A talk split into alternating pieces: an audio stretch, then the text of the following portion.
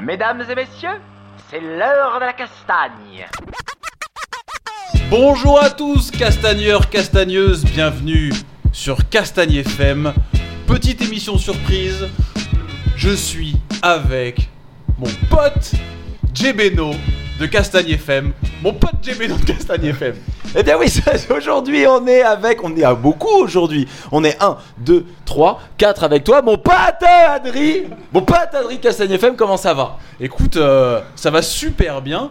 Pourquoi? Parce qu'on est, en- on est en vacances. On est en vacances et on est en euh, charmante compagnie, on peut dire charmante compagnie. Hein. Je sais pas, franchement, j'ai un, j'ai un peu peur de ce qui va se passer. Non, non, non, moi je suis tout à fait confiant. On est avec, euh, avec des potes, avec des potes, des vrais potes. Ouais, parce que les autres ont fait semblant. Mais là, c'est des vrais potes. Là, c'est des vrais potes. On est donc actuellement chez. euh, on est à Mandelieu, Mandelieu-la-Napoule, dans le sud. Il se trouve que par Ah, tu hasard- peux le redire s'il te plaît, euh, vas-y. Mandelieu, la Napoule. Moi, au départ, je pensais même pas que c'était une vraie ville. Pour moi, c'était un truc qu'on avait inventé. On s'était dit, on s'était dit, viens à Mandelieu, la Napoule. Je dis, ouais, ok, super. Bon, demande- donne-moi la vraie adresse. Ça me rappelle un peu, tu sais, quand on est parti dans l'Est avec les, avec les, les- les villes où qui ont au minimum 25 syllabes. La, la ville, oui, qu'on tu ne peux pas prononcer. Il y avait que, euh, il y avait que Salamezoud qui arrivait à prononcer la ville dans laquelle on s'est retrouvé. C'était très compliqué avec le GPS. Ishrimene, enfin, enfin, bref.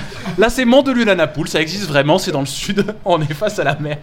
Et il se trouve que par le plus grand des hasards, Jérémy et moi, on est en vacances à quelques kilomètres d'écart et on s'est dit, allez, on va faire cette fameuse émission. J'aime pas quand tu dis par le plus grand des hasards.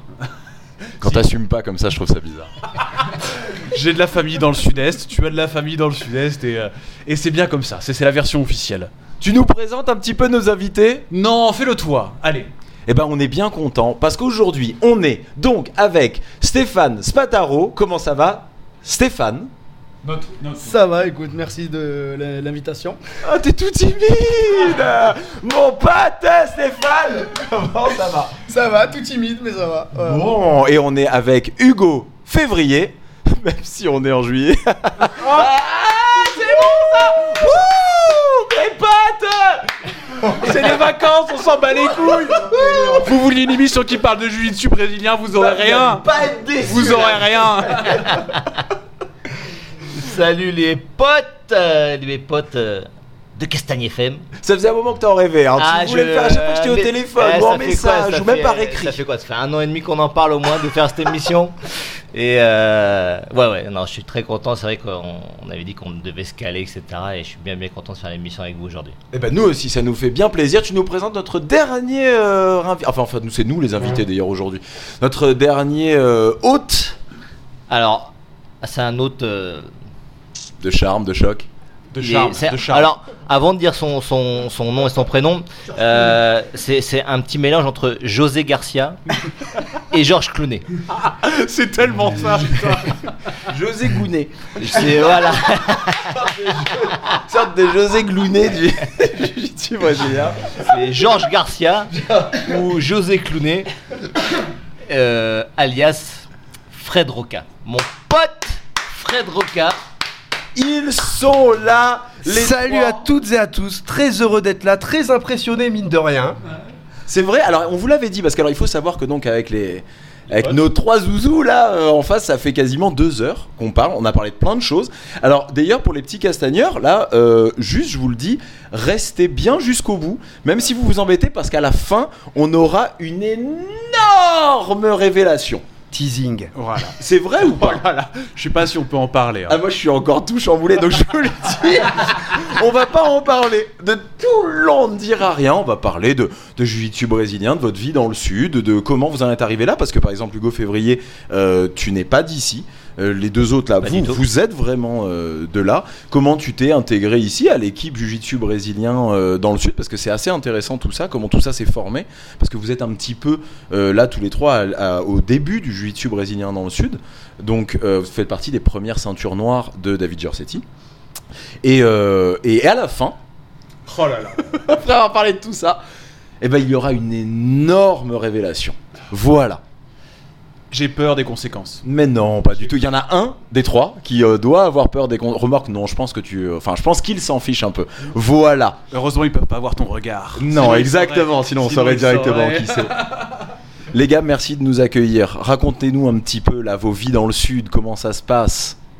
D'ailleurs, j'ai une question, moi, pour qu'on commence à. T'as t'as dit une chose. Vous êtes trois euh, ceintures noires sous David Giorsetti, les trois là? Pas moi, Ah. non. Moi, non, non, moi, je suis pas. Je suis pas, je suis pas d'ici, donc euh, non, non. Moi, euh, donc c'est Hugo Février qui parle là, voilà. Euh, moi, je suis installé ici dans le sud depuis euh, 2007, exactement. Donc voilà, ça fait 12 ans que je suis ici. Euh, J'étais à Paris avant. Et euh, non, moi, en fait, j'ai eu euh, toutes mes ceintures sous Alliance avec Alexandre Païva. Et J'ai eu ma ceinture noire en 2005. Donc ça va faire euh, 14 ans maintenant euh, que j'ai ma ceinture noire. Donc tu l'as eu à Paris ta ceinture J'ai eu noire. ma hein. ceinture noire en 2005 à Paris. Je suis descendu en 2007 ici, ouais, tout à fait. Donc, Et t'as été t'entraîner chez qui alors au tout début avec ta ceinture noire? Ici, alors en fait, il y a un club qui existe, le club que, dont moi je m'occupe, qui existe depuis 1998. Donc c'est un vieux vieux club déjà à Mondelieu. Euh, Ah t'as récupéré un club existant. voilà, en fait, ce qui s'est passé, Comment il c'est s'appelle que- ce club? Alors maintenant c'est la Tropa d'élite, mais euh, avant c'était le club, le club d'arts martiaux brésilien de Mandelieu. Voilà, il y avait de la capoeira aussi, qu'on fait encore aussi maintenant. Mais euh, voilà, il n'y avait pas de nom d'équipe euh, particulier. Et ce qui s'est passé, c'est que en 2000, j'étais euh, barman à l'époque, je suis descendu faire la saison ici à Cannes, pour le festival de Cannes. Et c'est là que j'ai voulu m'entraîner, trouver, euh, trouver un club pour mon... Et les Ah t'étais descendu juste pour la saison. J'étais descendu juste pas en, rester, en en fait. 2000. Non, non, j'étais descendu juste pour la saison. Et j'étais ceinture bleue, euh, fraîchement ceinture bleue à l'époque. Et euh, je cherchais un club. Et les deux seuls clubs qu'il y avait dans le coin à l'époque, c'était David Giorzetti avec euh, Christian Turin sur euh, Maganiosque, à Open Form. Et il y avait ce club ici à Mandelieu. Donc beaucoup plus près en étant sur Cannes. Donc j'ai commencé à m'entraîner ici. Et de fil en aiguille, je suis resté euh, six mois ici pour faire la saison. Et je me suis retrouvé à moi donner les cours ici. Donc là t'étais en ceinture bleue. hein. J'étais ceinture bleue, bah oui, à l'époque il n'y avait pas de ceinture noire en France, ça n'existait pas. Donc euh, je suis retrouvé à moi donner euh, des cours. Et en fait, euh, après je suis remonté après la saison et ce club m'a proposé plusieurs années de suite de venir donner des stages ici pour m'occuper du faire le suivi du club, on va dire ça comme ça, au fur et à mesure et me tanner pendant plusieurs années pour je viens de m'installer ici en fait. Et puis, euh, ce Ah t'as bougé pour le jiu-jitsu brésilien non, j'ai pas bossé, j'ai pas bougé pour le jiu brésilien. C'est-à-dire qu'à un moment donné, avec euh, ma femme, on en avait marre de Paris, on voulait euh, bouger. On a essayé plein de destinations différentes, hein, à l'étranger, euh, en France, etc. Et, euh, Et Mandelieu à la poule. et Oui parce que c'est un vrai nom au final. hein, C'est une vraie ville. hein. On a Ouais. vérifié, c'est pas une fake Vous pouvez regarder. C'est hein, ça. ça existe. y a pas de. Et en fait, voilà, en fait, je suis, de- je suis venu descendre ici, euh, donner un stage euh, en- à l'été 2005. Juste avant d'avoir ma noire, en fait, je suis descendu donner un stage dans ce club. Et euh, ma femme ne connaissait pas du tout euh, la région. Elle est descendue avec moi. On a passé un week-end ici, un super week-end. Et c'est là qu'on s'est dit, c'est elle qui m'a dit, tiens, mais euh, ça fait un moment qu'on cherche où est-ce qu'on pourrait, parce qu'on voulait tous les deux partir de Paris. Mais elle me dit pourquoi on n'habiterait pas ici dans le sud? Et voilà, c'est parti comme ça. Et, Elle est pas folle, hein? Ah ouais? Pourquoi? Pourquoi? Pourquoi? Pourquoi? Dans le Eh, sud. Vas-y, vas-y, commence à cracher sur Paris. Vas-y, direct. En- Entame direct parce que les gens sont là derrière leurs écouteurs pour ça. Vas-y. Non, mais bon, ouais, la Côte d'Azur, ça reste la Côte d'Azur. C'est pas Paris non plus. Hein. C'est... Attends, tu pourrais prendre un accent un peu plus fort, s'il te plaît, quand tu dis ça Ouais, pour bien te dire je t'emmerde en fait. Parce que là, c'est ça que ça veut dire. hein, Ouais, et je t'emmerde. Voilà. Non, mais là, avec la voix que j'ai aujourd'hui, je crois qu'il n'y a pas d'accent. Il n'y a rien qui est resté là. Là, Non, il y a pas d'accent. La, la voix, elle est restée avec la clim euh, où je suis passé dans les magasins et qui, qui ont gardé ma voix avec eux. Donc, toi, c'est donc Stéphane Spataro. Toi, tu viens souvent sur Paris. Tu pourrais pas vivre à Paris. Impossible. Pourquoi? Je suis un pur, euh, je suis un pur de la Côte d'Azur. J'ai besoin de la mer, j'ai besoin de la montagne pour vivre. Euh, moi, les, les grandes villes, euh, le métro, tous ces trucs-là, c'est. Je respecte les gens qui y vivent d'ailleurs parce que waouh, moi, j'y arriverai pas. Franchement, j'y arriverai pas. Moi, j'ai la chance d'habiter, on va dire, moi, j'habite à Grasse, donc capitale mondiale du parfum. Et, euh, et, euh, j'ai la mer à 20 minutes et la montagne à 20 minutes. Donc, euh, je veux dire, le matin, je peux être euh, à la plage, me baigner, et l'après-midi, je peux être euh, sur les, les- les pentes de ski euh, à la Et- station. Et une très très belle prison. Merci, euh, Fred Roquin. Merci beaucoup. C'était important que j'intervienne là-dessus. je pense qu'on est. euh, Adrien, quelque chose à rajouter sur la prison peut-être? Je je suis sûr que c'est génial. Un beau moment. bah, en gros, vous avez Fleury-Mérogis et nous, on a la prison de Grasse. Voilà. Très bien, on sent que c'est une fierté. hein. Le parfum n'est pas partout, hein. Le, parfum, le parfum et sa prison. Deux salles, deux salles, deux ambiances. Bon, Fred, on vient de t'entendre un petit peu. Alors, toi, présente-toi un petit peu. Eh bien, Fred Roca, euh, pareil, ça fait. euh, je suis ceinture noire euh, comme Stéphane sous la houlette de David Giorsetti, qui était le prof du prof que j'ai co- rencontré à Fréjus il y a 17 ans de ça. Et à l'époque, j'étais rugbyman et j'ai voulu arrêter de jouer en plein air parce que j'étais un peu précieux. Ah, les, les matins d'hiver sont difficiles. Ah oui. euh, C'est souvent ça chez les rugbyman. Tu sais, ceux qui te disent qu'ils a, qui, enfin, tous ceux qui te disent j'ai arrêté, tout ça. Très souvent, la raison, c'est il y a les, il y a les matchs du dimanche matin en hiver. Ah, c'est c'est terrible. C'est ce que nous avait raconté David Pirlo. Il disait écoutez les gars, vous êtes tous des thugs, vous êtes tous des dingues. Mais, Mais ça- rappelez-vous qu'il y a plus fou que vous. Il y a les rugbyman. Voilà. Et euh, je cherchais à, à faire du judo. Et euh, avec mon ami Marc Fernandez, nous, nous, nous Alors, juste pour te dire, t'es pas obligé de parler comme ça. hein. Tu peux parler tout à fait normalement. D'accord. Mais pas- Il y a des blancs, c'est-à-dire qu'il y a des noirs. Donc, Oui, alors mais je, je voulais évidemment. raconter je- ça sous alors- forme d'histoire. D'accord, ok, excuse-moi. Alors vas-y, Il continue tout ça. une fois un petit Donc là- Roca. Il m'a niqué le game. Donc on, on était en bagnole, on part et euh, il me dit euh, il y a un club où il y a marqué Valet Tudo. Lui étant un peu portugais, il dit bah, il y a- ça veut dire il y a tout qui vaut, viens on y va. voilà. Et là j'ai découvert euh, le jiu-jitsu brésilien euh, sous la houlette de Hervé Bougrio qui était élève euh, ceinture bleue de David Giorsetti. Les années ont fait qu'il s'est dirigé vers du, MMA, tout ça, et, avait laissé le jiu-jitsu brésilien un peu de côté. et nous, nous étions vraiment avec Frédéric Michelangeli, Marc Fernandez. Euh, Euh, donc Frédéric Michelangeli, juste pour dire qu'il tient aujourd'hui le club à Gakure avec toi. hein. nous Donc, tenons, euh, voilà, ouais, c'est ça. Et euh, donc, euh, notre ancien prof s'est dissocié de, de David, et nous, a- nous avons tenu à rester avec David. Et c'est comme ça que l'Agakure a vu le jour, et ça fait maintenant une bonne. ouais, ça fait 9 ans que le club existe. Alors si c'est avec David Giorsetti, bon, même si maintenant il s'est un petit peu séparé de ça, c'était Gracie Barra à la base à Gakure Non, justement, euh, on voulait pas. euh, Ah, donc c'était juste David euh, le oui. référent. Mais euh, voilà, c'est vrai qu'on peut entendre euh, que Da- on peut vraiment assigner euh, la Gracie Barra avec David Giorsetti, ce qui n'est pas faux. Jusqu'à il y a un an et demi, je crois, un truc comme ça. Mais Ouais, mais c'est pas. C'est lui, il a toujours été euh, euh, un fervent défenseur de l'agressibara, tout ça. Mais après, ça reste. euh, c'est en- les gens qui sont comme euh, Fred avec David sont pas avec David pour l'agressibara, ils sont avec David pour David. C'est exactement ça. Et lui aussi a l'esprit euh, ouvert euh, là-dessus. hein.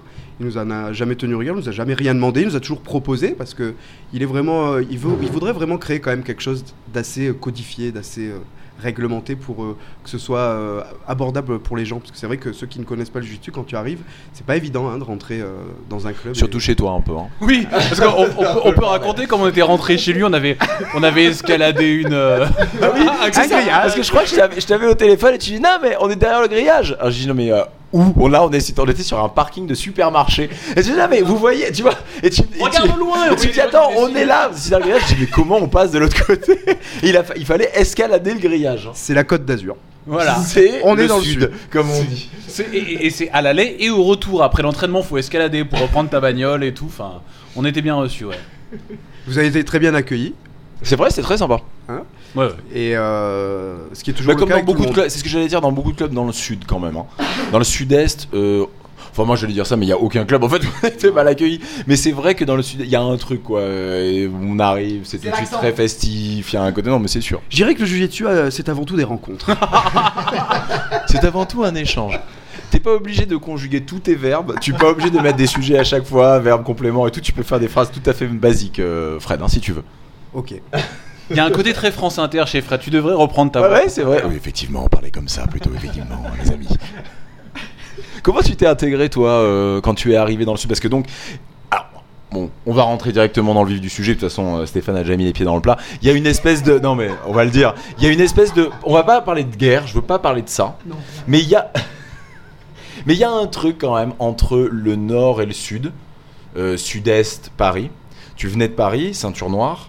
Ouais. Euh, alors bon, tu donnais des stages déjà depuis un bon moment, donc je pense que ça avait dû quand même t'intégrer pas mal, euh, Hugo, avant de t'installer vraiment. Mais comment ça s'est passé toi quand t'es arrivé dans le sud Parce que c'est une mentalité particulière, comme je veux dire, on le voit depuis deux heures. Ouais, ouais, non. Euh, le truc, c'est que euh, moi, à mon époque où je suis descendu ici, euh, et Paris, c'était la même chose aussi. Je sais pas, à Paris, si c'est encore comme ça. Euh, Ici, ça l'était plus maintenant. Euh, j'ai j'ai été un petit peu le, le maillon, on va dire, pour réunir un peu les différents clubs du coin ici à l'époque. J'ai été le premier à faire des open mat ici. Ah euh, qui n'existait pas. Je me souviens, moi, quand je suis arrivé, oui, en 2007, euh, c'était euh, chaque club avait son club, les mecs se mélangeaient pas trop, comme c'était à Paris aussi à l'époque. En fait, c'était l'époque du jiu-jitsu où beaucoup c'était comme ça, chaque club, chaque équipe, ça restait dans son coin, ça se parlait pas, ça s'entraînait pas ensemble. Voilà. Et moi, même étant à Paris à l'époque, j'avais mon, mon club qui était au club Doménil, qui maintenant c'est Paolo Sergio qui s'en occupe depuis que je suis parti. Euh, pareil, j'étais le seul à ouvrir mes portes à tout le monde, à faire des open mat euh, régulièrement. J'avais invité des mecs, les, les, les gars de- du Sarkissi à l'époque. J'avais invité Flavio Peroba avec tous ses élèves aussi un soir en ultra livré. Euh, j'étais le seul à l'époque euh, à faire ça. Parce que pour moi, je trouvais, j'avais pas la mentalité à me dire, je vais cacher mes techniques, je veux pas montrer aux autres, je veux pas que les autres sachent ce que je fais. Donc, euh, donc voilà. Et en fait, en arrivant ici, bah, j'ai fait la même chose, c'est-à-dire que bon, j'ai repris un club qui existait déjà de 1998, donc c'est un club, il n'y avait pas beaucoup de monde, mais voilà quoi. Et euh, derrière, euh, j'ai vu que justement tout le monde un peu s'entraînait dans son coin. Et donc j'ai voulu rapprocher un peu les gens en faisant bah, les premiers open mat ici euh, sur la côte d'Azur. Et les gens sont venus au fur et à mesure et de plus en plus nombreux. Au début, il n'y avait pas beaucoup de monde parce que les gens. C'était en quelle année ça? 2007. Ah oui d'accord, donc il y avait quand même déjà la communauté Facebook un petit peu sur euh, Jiu-Jitsu brésilien, comment tu faisais? Ouais, ouais, c'était vraiment. euh, ouais, C'était les vraiment- prémices, hein, ouais, 2007, c'est- c'était la création de Facebook, enfin l'arrivée Ouais, euh, c'est ça, hein. au public. Donc, euh, bah, Comment en fait- tu faisais pour les Bah, en organiser fait, euh, mat? bah, les mecs me connaissaient à droite à gauche, et puis moi, je- à chaque fois, je rencontrais quelqu'un. Euh, Je faisais même pas encore du jiu-jitsu moi en 2007. C'est vrai J'ai commencé en 2008. Ouais, non, donc. euh, Grâce à grâce à Hugo Février. Euh, non. non non, pff, jamais. Donc ouais, non, non, le truc, ça s'est passé comme ça, c'est que bah, on- on n'était pas nombreux en tant que ceinture noire ici. Euh, il devait y avoir juste à part David Giorzetti, euh, il devait y avoir euh, Michel Savadori aussi, euh, Christian Turin, et je crois que c'était tout à l'époque. Et du coup, euh, moi je suis allé aussi tourner chez David, euh, et ça se passait bien, enfin voilà. Et, alors et justement, c'était un petit peu la mais petite disais- surprise, les me disais, loulous. mais merde, Quand qui- on parle du loup, Je me disais, mais qui vient nous emmerder ici, là, sans déconner, là? C'est Hugo Eh bien justement, petite surprise les gars, voici David Gersessi. Voilà, il suffisait que je dise juste son nom, là, il y a, il y a- il y a 20 secondes. On parlait de toi. Voilà, je parlais de David il y a 20 Eh secondes. bien écoute David, prends donc une chaise. Tiens, viens, assieds-toi ici. Assieds-toi là. Donc oui, pour vous situer, voilà, on est, dans, on est donc chez, euh, chez Hugo Février. euh, on sait pas d'où, on sait pas pourquoi. de lieu, la Et- toujours. hein, on a- Et on a prononcé trop de fois son nom et David Giorsetti apparaît. Voilà. Voilà, David Giorsetti, donc président de la Confédération française du jiu brésilien et, euh, Mais plus que ça, plus que ça. Et- tout le- qu'on entend. et le prof, donc le, la ceinture noire de deux des personnes ici. Papa. euh, Salut, euh, salut David. Bonjour à tous, euh, tous les castagneurs, bonjour à toute l'équipe. Fred, Hugo, Pella. Pella, c'est le surnom de Stéphane Spataro. Hein. Je sais pour ceux qui sont pas au courant. Donc, euh, Pella et les castagneurs, la Castagne FM. Voilà. C'est nous. Voilà. Alors, Mais- en, en fait, David, c'est le papa du Jiu-Jitsu du Sud. Eh, c'est ce qu'on hein, disait c'est tout à ça. l'heure. C'est lui qui a monté le, le club, le plus, un des anciens. Toi, t'es un petit peu le papa de l'échangisme, et lui, c'est le papa. c'est vrai. Euh, David a monté un des premiers clubs en France à peu près en même temps que le Cercle. Spoil pas la fin, là. Non, mais c'est de l'échangisme dans le jiu-jitsu brésilien. Mais arrête, mais pourquoi tu vends tout là ils sont nuls, c'est parisien. Je vois que c'est bonne ambiance. Ça a commencé. Donc, ouais, en fait, donc, voilà, Hugo on était en train de nous expliquer que les, les David, open mat voilà. étaient arrivés avec lui un petit peu dans le. Dans Voilà, le quand je suis arrivé en 2007, voilà, j'étais le premier. euh, je crois que je connaissais David, euh, Christian, euh, Michel Savadori aussi. Euh, et puis après, euh, voilà, euh, on était, on était, on devait être que tous les 3-4 ceintures noires à l'époque ici. Voilà, les gens nous connaissaient plus ou moins. Il y a d'autres clubs qui sont montés un peu à droite à gauche au fur et à mesure. Et puis, bah, du coup, moi, j'ai invité tout le monde à venir chez moi. Au début, les gens étaient un peu étonnés parce que c'est vrai que tout le monde restait ou chez David ou après il y avait d'autres clubs. Il n'y avait pas autant de clubs que maintenant, hein, mais mais voilà. Et du coup, ça a permis je pense, de faire pas mal d'échanges. Et, et ça a continué. Maintenant, voilà, tous les clubs ici, on s'entraîne tous les uns avec les autres. Moi, je fais régulièrement des open matchs chez moi où euh, on se retrouve, on est une centaine sur le tapis. euh, avec euh, Il y, a- il y a plein de monde qui vient. Enfin, voilà, c'est. euh, vraiment Il y avait cool. beaucoup de ceintures noires à cette époque-là Ah non, non, au début, en, euh, bah, en 2007, quand moi je suis arrivé, bah, il devait y avoir David, Christian, Michel Savadori et moi, je crois. hein, C'est tout. Ouais, hein. il n'y en avait pas Peut-être ton beaucoup. frère aussi. Euh, mon frère, c'est sûr. euh, Peut-être Sam qui venait de l'avoir, je sais plus exactement la date, un des plus anciens. Marron, Ouais. juste après alors, voilà. Voilà, donc 2007, ouais, on ouais, était c'est voilà, peut-être 4-5 ceintures noires ici dans le sud seulement. Fred, toi, t'étais euh, quoi à ce moment-là? En 2007. Heureux, il était heureux, déjà content d'être là. J'étais bleu. En 2007 Mm. T'avais quel âge? Je me rappelle plus. Quand tu dis que tu t'en rappelles plus, c'est-à-dire. euh, On a eu l'occasion de voir quelques photos euh, de Fred Roca et Hugo Février jeunes. Et il y a comme un truc où le, le- le temps les a bonifiés. On peut vous le dire. On Tu est veux dire qu'ils étaient moches Ils étaient moches, mon pote. Ils étaient moches. Je tiens, je tiens à dire quelque chose d'important euh, concernant Hugo. C'est vrai qu'il il a fait partie de ces gens, euh, quand il est arrivé dans le Sud, qui a rassemblé euh, au-delà euh, du simple fait qu'on avait quand même quelques petits clans euh, entre le 83 et le 06. Mais euh, j'ai connu Hugo grâce à Facebook, euh, dans le sens où il organisait un stage avec Marcello Garcia. Il avait fait venir dans le Il a sud-est. fait venir dans le sud-est Marcello Garcia. Et je peux vous dire que là. euh, ça- Le vrai, hein, pas Le vrai, euh, oui, Marcelli. Garcio, quoi. Le vrai de vrai, quoi. Et moi j'ai eu, rencontré Hugo quand il a fait venir Ricardo Arona en euh, tout début 2007. Ouais, c'est vrai que tu as fait venir, je me rappelle cette époque, Marcelo, Ricardo, c'était des moments quand même forts. euh, Ah ouais, des eu- grosses stars qui, qui arrivaient là J'ai eu de la chance effectivement, bah, comme moi je suis parti 12 fois au Brésil pour mon pour le jiu-jitsu en fait, pour euh, passer mes ceintures, m'entraîner, etc.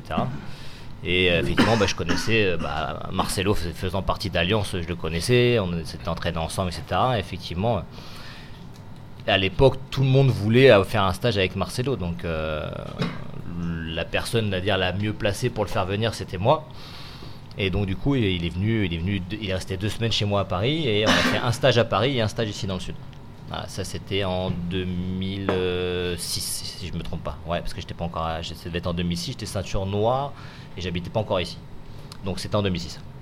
Et on est venu faire ici euh, ouais, un stage euh, à Mandelieu. À Mandelieu, stage avec, avec Marcelo Garcia. Ouais, je me rappelle bien. Sur deux jours, ouais. ça, ça avait fait parler, ça, c'était un bon stage. ouais, ouais. Donc, euh, Ah, c'est rigolo quand même, parce que, enfin, bon, on savait David Jersey et tout, mais tu fais aussi un petit peu, alors à ce moment-là, Hugo, partie quand même de le- de l'existence du jiu-jitsu brésilien dans le sud-est, alors. Faire venir, faire venir euh, Marcelo Garcia, c'est quand même pas. euh, Ouais, j'ai fait venir Marcelo. Ricardo Arona, euh, j'ai fait venir Pablo Popovic.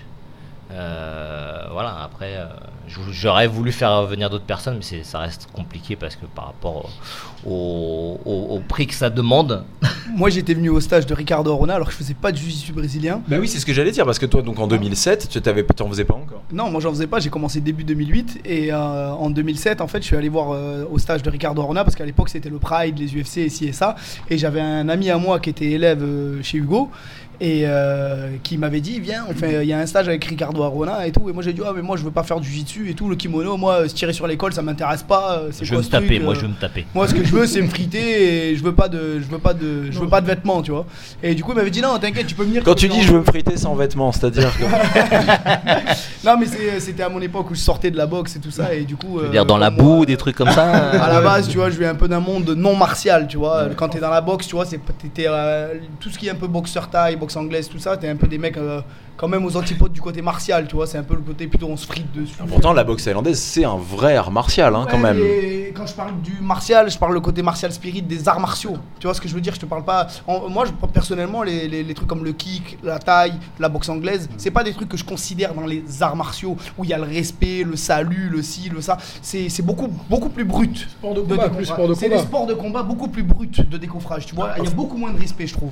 Ouais, enfin, un combat de boxe thaïlandaise commence quand même par Ouais, tout ce rituel, principe de musique, le rituel, il y a la danse et tout. Beaucoup plus finalement que dans le jiu-jitsu brésilien.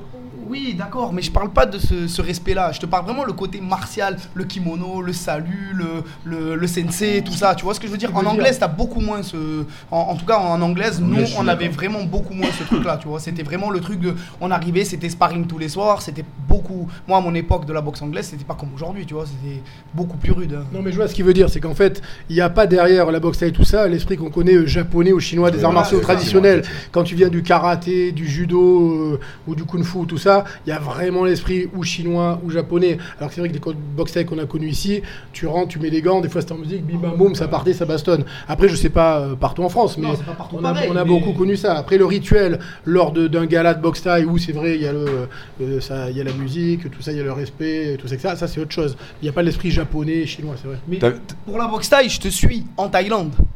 D'accord? Ce respect que tu dis, ce truc du sensei, tout ça, tu l'as en Thaïlande, c'est vrai, au, à, la, à la base. Mais euh, dans- en France, euh, je l'ai jamais vu, moi en tout cas, dans tous les clubs que j'ai pratiqués, tu vois ce que je veux dire? T'avais besoin de ça, tu penses? Ce côté, ce côté un peu cadré, le côté euh, prof avec la figure du prof et tout ça. En plus, bon, il est là, là. hein, donc, euh, avec, t'a- t'avais, be- t'avais besoin de ça? Pas forcément, j'ai eu du mal à, m'adapter à ça, je, je m'y suis adapté, tu vois. Mais euh, moi, j'ai toute ma vie, ça a été le côté plutôt brut de décoffrage, tu vois. Et euh, Mais justement, c'est pour ça que tu peux nous dire aujourd'hui, en fait, je me rends compte que j'en avais besoin. Enfin, après, il y a plein de raisons pour lesquelles on en a besoin ou pas. Mais si tu veux, euh, euh, il y, a, y a un truc, tu vois, justement, des gens qui en ont pas forcément eu bah, toute leur adolescence, des choses comme ça, tu vois, qui ont lâché l'école. C'est des, des clichés, mais tu vois, c'est des choses Ouais, qui sont faisables. Tu pourrais nous dire, oui, oui, moi j'avais vraiment besoin de ça, et finalement, juste mettre des coups sur la gueule de quelqu'un, ça m'intéressait non, pas. moi j'avais juste besoin de savoir étrangler. Surtout quand. Ah ouais, non, donc c'est assez précis, ouais. Non, non, mais- Attends, surtout pour parler, pour parler d'un truc, faut savoir que Stéphane est aussi responsable d'arbitrage pour la Confédération. Donc en plus, t'es spécifiquement aujourd'hui dans les règles, Oui, oui, oui, dans ce genre de trucs, c'est assez étonnant. ce que Comme tu je disais comme je disais tout à l'heure, on essaye de devenir un homme meilleur chaque jour, tu vois, et avec le temps, on essaye de le faire en sorte. Et moi, peu importe, à l'époque, même si j'étais plutôt brut, plutôt euh, un peu, euh, même dans la manière de parler et tout, tu vois, euh, aujourd'hui, j'essaie de m'améliorer dans tout ce que je fais, tu vois, et j'essaye d'être euh, carré, précis. Mais c'est vrai qu'après, quand moi j'ai commencé euh, le jujitsu, c'est vraiment parce que j'avais ces fameuses cassettes de l'UFC à la maison, tu vois, comme la plupart des anciennes. Donc Les c'était pour la bagarre. Oui, D'ailleurs- c'était vraiment pour la bagarre. D'ailleurs, ce qu'il dit, c'est qu'à l'époque, je me rappelle, mais tu dis, euh, s'il n'y avait pas de, de kimono ou quoi, quand il fait le stage d'Arola, en fait, ce qu'il voulait faire, c'était pas du MMA, c'était pas du Nogi, c'était du Pride ou de l'UFC. Ouais, les, voilà. les gars, vont faire du Pride. Moi, j'entendais plein de copains, ouais, moi, je veux faire le Pride. Il n'y avait pas de. C'est pas une Ah notion, oui, c'est après moi, que ça c'était- vient. Moi, le- c'était améliorer mon niveau de bagarreur. C'était un mec ça. malin en fait à l'époque. hein. Je sais pas si j'étais malin, mais en tout cas, j'avais euh, j'avais une grosse base de points euh, et de pieds et je voulais y amener euh, tout le corps à corps qui suivait derrière. Et c'est rigolo, c'est vrai ce que dit Adrien, parce que donc aujourd'hui, il y a donc euh, David, tu nous expliquais hier qu'il y avait trois, euh, alors vous appelez ça des référents, hein, c'est ça d'arbitrage. Ouais, des responsables d'arbitrage, il y en a trois, il y en aura sûrement plusieurs à l'avenir parce qu'on se développe, il y a de plus en plus de compétitions partout en France et dans le territoire français. Donc euh, on peut, comme j'ai expliqué, on peut se déplacer partout, que ce soit moi, que ce soit Nico, euh, Viana, ou les, il faut toujours un responsable d'arbitrage, c'est important. Donc c'est vrai que Pella il peut pas être sur toutes les compètes, comme Mathias Jardin, comme Vincent Nguyen. Voilà, donc c'est ça, donc ils sont trois, il y a. Vincent. Vincent Mathias Jardin et Pella, donc Stéphane Spataro. Et on répartit euh, en fonction de leur disponibilité euh, pour faire euh, une équivalence au niveau des déplacements. Mais vu le développement, le nombre de compétitions euh, et le succès, c'est vrai qu'on pense déjà à en rajouter. Il y a de plus en plus d'arbitres, donc automatiquement, euh, un jour il y en a un qui n'est pas dispo, une compétition en même temps, ça arrive aussi, qu'on ait deux compétitions en même temps. Donc, euh, et quand c'est des grosses compétitions, il faut voir même avoir deux responsables, comme à Paris, on avait deux responsables, soit Vincent Mathias, soit Mathias Pella. C'est- de plus en plus conséquent au niveau du staff compétition, donc il faut vraiment, on peut pas tout gérer. Il faut qu'il y ait une personne qui soit dédiée vraiment au staff, à l'arbitrage. Donc des fois, on peut même avoir deux sur une compète. Et en combien de temps Alors toi Stéphane, tu t'es mis comme ça? Parce que justement tu dis moi j'étais là pour la bagarre, j'étais là pour... euh, Bon c'est rigolo quand même d'entendre ça et aujourd'hui tu es responsable d'arbitrage qui est quand même... On en discutait un petit peu hier avec, euh, avec David, qui est une vraie position au sein de la CFJJB, qui demande quand même de la rigueur et des choses comme ça. Et euh, comment justement... Enfin, si t'étais là pour la bagarre et tout, c'est quand même des responsabilités. Et surtout, euh, David me disait qu'en fait, t'étais un énorme bosseur. C'est-à-dire que tu travaillais énormément. Et euh, au sein de la CFJB, après sûrement en dehors aussi. Hein. Mais euh, qu'est-ce qui a fait que t'as changé comme ça complètement et qu'en fait, tu t'es pris de passion et tu t'es dit c'est ça qu'il faut que je fasse et je veux le faire à fond? Parce que t'as été aussi premier du ranking adulte ceinture noire l'an dernier. Bah, en fait, j'ai été piqué par le jujitsu. Tu fais pas les choses à moitié quand même. Ouais, non, euh, je suis, par contre, je suis sur ça. C'est, on, on peut me, on peut me reprocher un tas de choses, euh, que ce soit sur euh, les fautes d'orthographe. Ton accent, ton accent. Euh, euh, tu vois, il y en a plein qui me font des reproches sur mes fautes d'orthographe sur les réseaux sociaux, sur ce genre de trucs. Moi, euh, tu vois, j'ai arrêté l'école très tôt. euh, j'ai jamais été passionné par l'école. En fait, moi, si, on- euh, si je veux être bon dans un domaine, il faut que je sois passionné par ce domaine, tu vois. Et du moment où la passion, elle s'empare de moi, je suis à fond. Et je fais les choses à fond, tu vois. Et euh, quand j'ai j'ai commencé le jiu-jitsu, du coup, je me suis mis à fond dans le jiu-jitsu au début, tu vois. Bon, après, j'ai eu des coupures, j'ai eu un tas de trucs, mais malgré mes coupures, j'ai quand même eu ma noire assez euh, rapidement, on va dire plus rapidement que la moyenne, tu vois. Tu l'as eu en combien de temps? Euh, 7 ans et demi, 7 ans.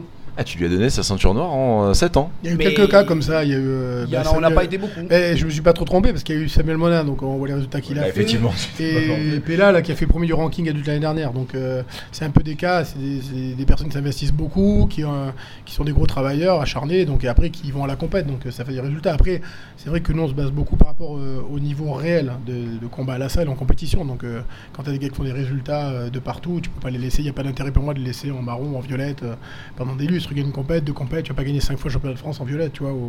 comme ça, c'est l'époque au Brésil. On est d'accord, Hugo, sur ça. On met du temps, mais tu as deux, trois cas, euh, toi aussi, tu sais, des gars qui passent plus vite les bleus, les violettes, enfin. Ouais, bah, Moi, bah, moi j'ai eu aussi euh, ma ceinture noire assez rapidement. Je l'ai eu en 6 ans et demi. Parce que, parce que aussi, oui, à l'époque où je faisais toutes les compètes à droite à gauche en France, à l'étranger, euh, et je m'entraînais à peu près 10 fois par semaine. Donc en bossant la nuit. J'avais eu de la chance à l'époque, nous on a fait venir euh, le premier ceinture noire en France, euh, Orla. Qu'est-ce que j'aimerais Euh, m'entraîner autant Oui, parce que c'est ce que tu nous dis. C'est ce que tu nous disais. On parlait quand même de premier du ranking. Alors tu nous as avoué Ouais. qu'en fait, toi, tu t'entraînais en moyenne deux fois et demi par semaine, euh, Steph. Bah si on fait une moyenne sur l'année, ouais, on n'est pas bien plus loin que ça. Je m'entraîne le mardi, jeudi, je rajoute le lundi euh, chez, euh, chez Matt et à l'époque quand il y avait David aussi. Et euh, des fois le vendredi je vais chez Hugo, ou je vais... mais ça reste très aléatoire. C'est euh, mon, niveau d'entraînement reste de sûr pendant les périodes de compète deux fois par semaine.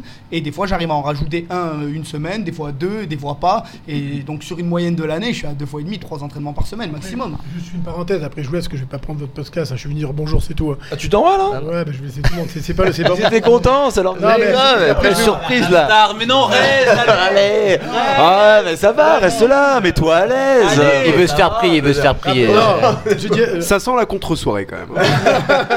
Non, juste te dire, c'est vrai que pour Pella, parce que euh, bon, ensemble depuis un moment, c'est vrai que ici, par contre, bien ses entraînements, c'est-à-dire qu'il y a déjà, il s'entraîne tous les jours, mais au final, euh, c'est pas forcé, c'est pas pour ça que ça va payer. Après, c'est bien de s'entraîner tous les jours si on le fait bien, mais lui, c'est vrai qu'il s'entraîne deux, trois fois par semaine, voire deux fois en régulier l'année, puis il pousse à trois fois, même peut-être quatre, on arrive près de la compète. Mais après, il y a aussi une question, euh, je connais bien, je sais de quoi je parle. Il y a une hygiène de vie, c'est-à-dire que il a une alimentation qui est suivie toute l'année. Ensuite, il a une préparation qu'il fait lui-même chez lui, euh, vraiment spécifique. Euh, Il s'informe, comme il dit. Là, comme il est passionné, il va beaucoup sur Internet, il regarde des forums, il sait ce qu'il mange, il sait ce qu'il fait, il sait les temps de repos. Voilà, ça, c'est beaucoup. Donc après, quand il vient à l'entraînement, il sait aussi euh, son temps de travail, combien de combats, avec qui, pourquoi, comment. Après, nous, on rajoute des petites touches personnelles, l'entraînement et tout. Mais il a déjà, comme il est tellement investi et tout, il s'est vraiment perfectionné dans, dans ce qu'il doit faire. Et donc, ça lui permet d'optimiser le peu d'entraînement, comme il dit. Si je me trompe pas, j'ai bien résumé, c'est ça, voilà. Oui, non, bah, enfin, je veux dire, c'est que par exemple, là, Hugo qui est en train de nous expliquer que lui s'entraînait jusqu'à 10 fois par semaine, Bah, ça fait quand même un énorme Alors, gap. ah ouais, c'était notre époque. notre Bon, époque. je, je, je- je- maintenant je fais la même chose que lui, Ouais, c'est-à-dire que depuis euh, quelques saisons, je m'entraîne que deux fois par semaine en jiu-jitsu. Je fais un peu de prépa physique à côté. Euh, mais je pense qu'à partir de la ceinture noire, bon, si on vise pas d'être champion du monde, euh, on peut se faire plaisir et je pense que les qualités d'entraînement sont bien meilleures euh, maintenant. Quand on est ceinture noire, on peut se permettre de moins s'entraîner, mais plus qualitativement que en quantité. Mais c'est vrai qu'à l'époque, oui, bah, à l'époque j'étais ceinture blanche, ceinture bleue, donc je m'entraînais bah, tous les cours j'avais. On avait eu la chance d'avoir justement donc le premier ceinture noire brésilien en France qui était là à l'année. Il a vécu chez moi pendant un an. On l'a, j'ai fait, j'avais fait venir de chez euh, Alliance, de chez Alex, Alexandre Paiva, euh, de, de Rio. non, c'était à Paris. et, euh, et donc oui, j'avais la chance d'avoir un ceinture noire 24 heures sur 24 euh, chez moi. Et euh, on avait euh, trouvé une salle, donc c'était le Temple des Arts Martiaux à Paris à l'époque, qui s'appelle Dojo Grenelle maintenant, je crois. Et, euh, et donc on- j'avais réussi à le faire rentrer en tant qu'employé carrément, en tant que prof à l'année. C'était le, le premier prof de jiu-jitsu brésilien payé à l'année avec un logement après quand il est resté à un moment donné, mais pendant un an il était chez moi. Et il y avait 10 cours par semaine. Et moi je faisais les 10 cours. Plus euh, chez moi, on mettait en par terre, il me montrait deux trois trucs dans le salon, enfin voilà quoi. Ambiance quoi, ça s'arrêtait jamais. Non, bah non, ouais, c'était euh, bah moi quand je Et tu tombé- bossais de nuit ça? Je bossais de nuit, ouais. Quand j'étais bah, barman, euh, ouais. non, non, j'étais barman à l'époque. Et euh, donc je bossais dans, dans, un, dans une discothèque euh, sur les Champs-Élysées, le Monte Cristo, Ah, pour, pour ne pas le ah, citer. Voilà. Voilà. Et euh, Faut savoir que donc Hugo Février a fait plein de métiers différents. Voilà. Je fais un peu de teasing, hein, je continue. Et tu ne sais pas tout.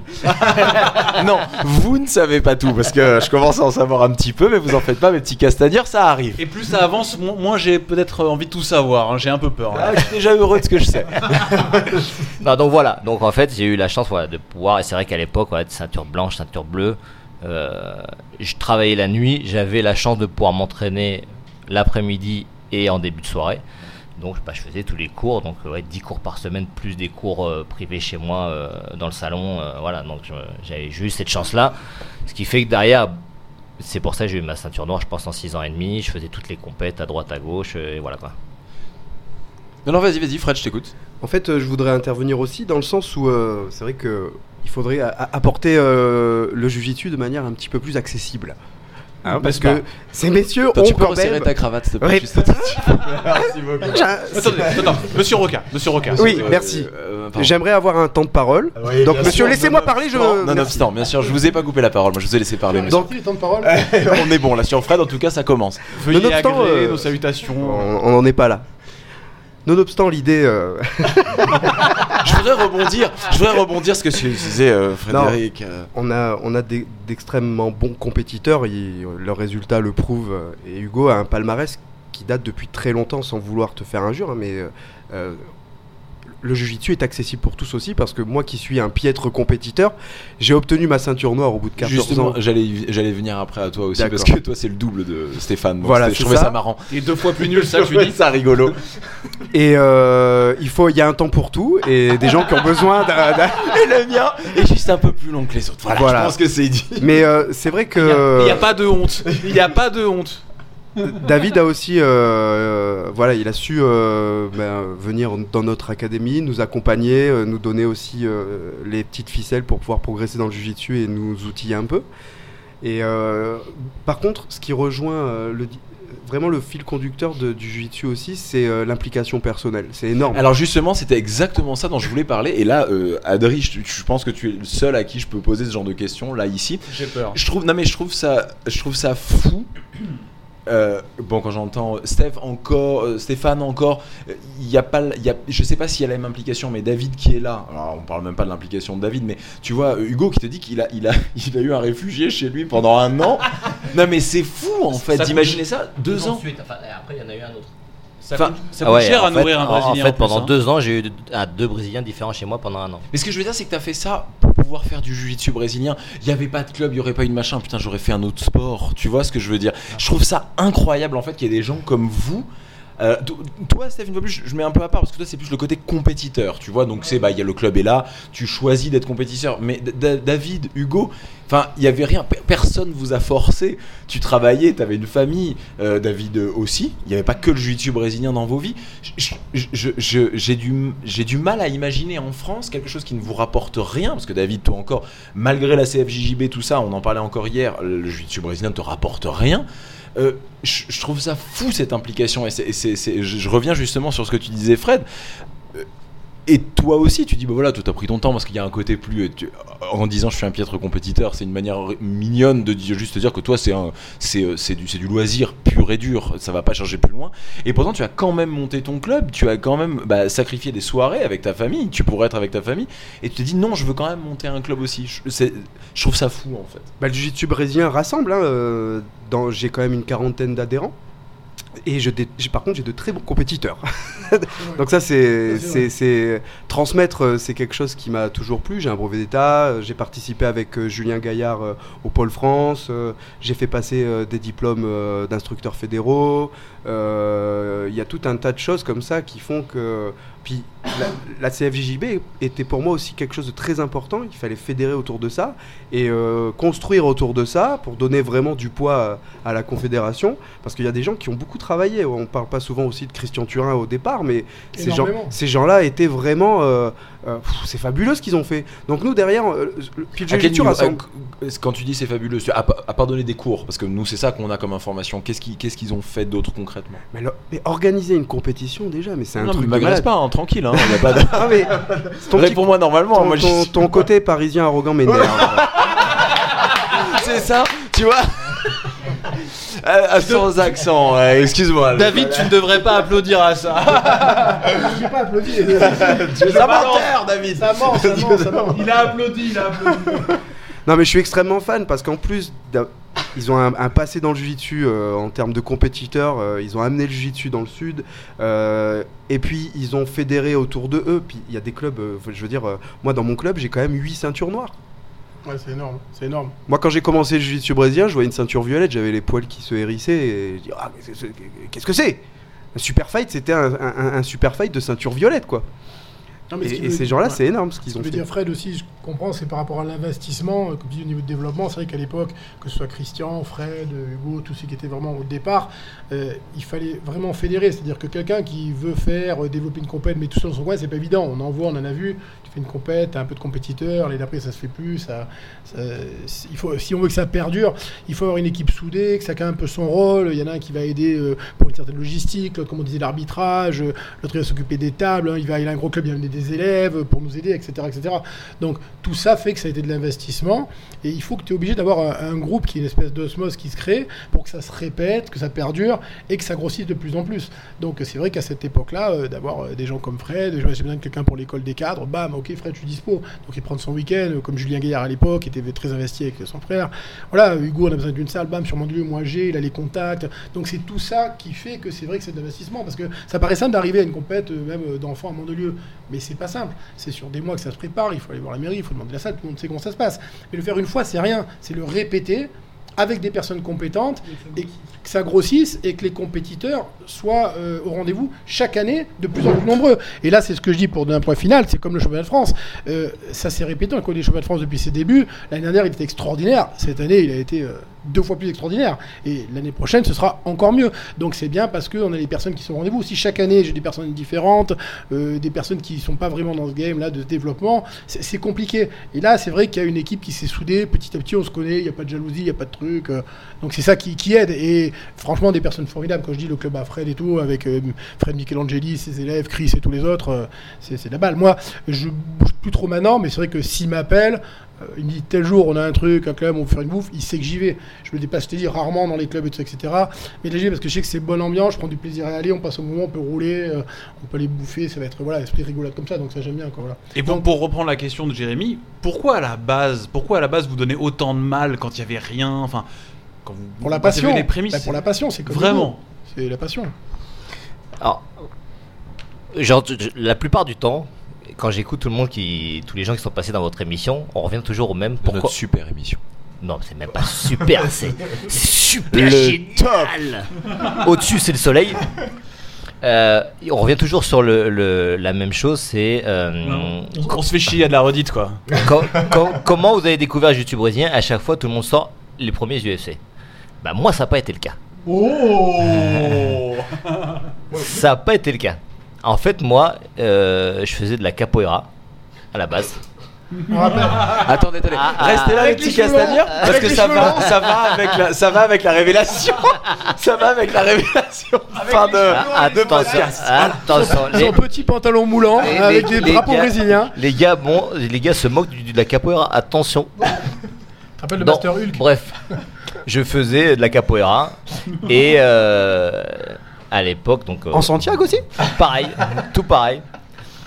Et, euh, et en fait, non, voilà, on devait, on devait partir avec mon prof de capoeira à la base, qui était le prof de capoeira, donc au temple des arts martiaux aussi, qui s'appelle No. Je sais pas s'il est encore là-bas ou pas. Et euh, il voulait nous emmener à Rio pour faire des, des, des rodas de capoeira dans les favelas. Ouais, ok, ouais. En fait, attends, Fred, il voulait. Fred Roca, exprime-toi. Non, mais c'est, euh, je n'ai rien à dire à ce sujet. Allez, par- parle-nous de tout ça, parce qu'il est mort de rire. C'est extraordinaire d'imaginer Hugo aujourd'hui. Tu, tu dis c'est Jason Statham.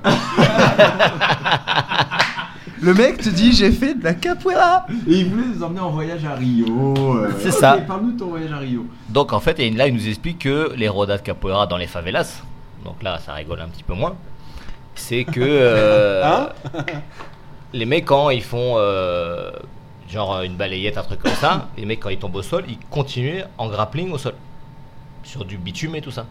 Et donc, il nous a dit, lui, il était ceinture bleue du jiu Et il nous a dit, bah, on- je vais vous apprendre, euh, commencer à apprendre un peu du sol, comme ça, quand on va aller dans les favelas, au moins. euh, Et c'est comme ça que moi j'ai découvert le sol.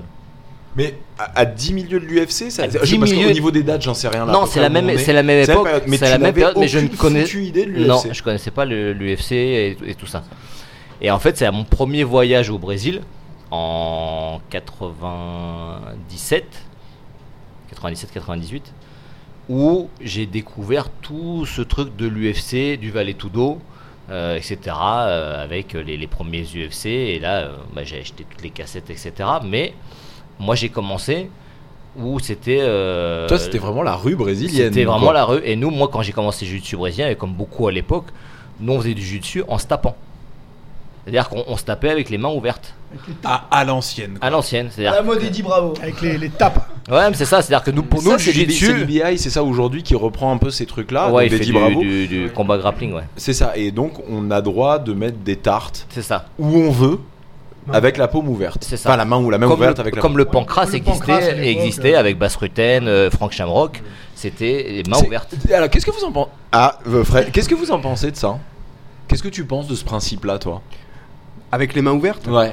euh, c'est un moyen de se rapprocher. euh, Demain, on te dit, je- Hugo, euh, bah, nostalgique et tout, organise un, organise un événement. Un open mat. Un open mat. Un open un mat open avec des. Un open tart non, non, non, mais il organise un événement, un événement, tout ça, et euh, il, te propose un combat, et c'est le même principe que l'IBI, il y a droit au, au tap avec les mains ouvertes. Je vais tester. Ça vais poserait pas de problème. Non, ça me poserait pas de problème. On n'est pas encore euh, dans quelque chose d'hyper dangereux. hein. Et si tu sais bien pratiquer, t'as un bon jujitsu, tu sais bien te protéger à la base. hein. Limiter quand même euh, les coups. hein, tu peux Les limiter. fondamentaux du jiu-jitsu font que quand même tu, tu peux appréhender euh, quelques, enfin, euh, des coups de pomme. hein. C'est pas non plus, c'est pas ouf. Il y a des profs, je sais plus où j'avais vu ça, c'était aux États-Unis, je crois. J'avais été tourné dans un club où en fait chaque euh, position d'avant attaque, alors je sais pas si on peut dire de défense, mais d'avant attaque, il, nous montrait, je sais plus qui m'avait montré ça.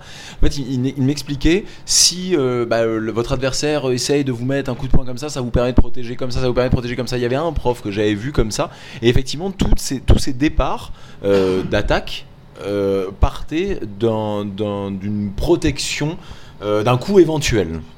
Je voudrais juste intervenir là-dessus. C'est vrai que quand j'ai des judokas qui viennent au club et qui ont cette tendance à se recroqueviller sur eux-mêmes, à se mettre à plat ventre, Tu leur mets les petites tartes. je leur mets des petites tartes, ouais.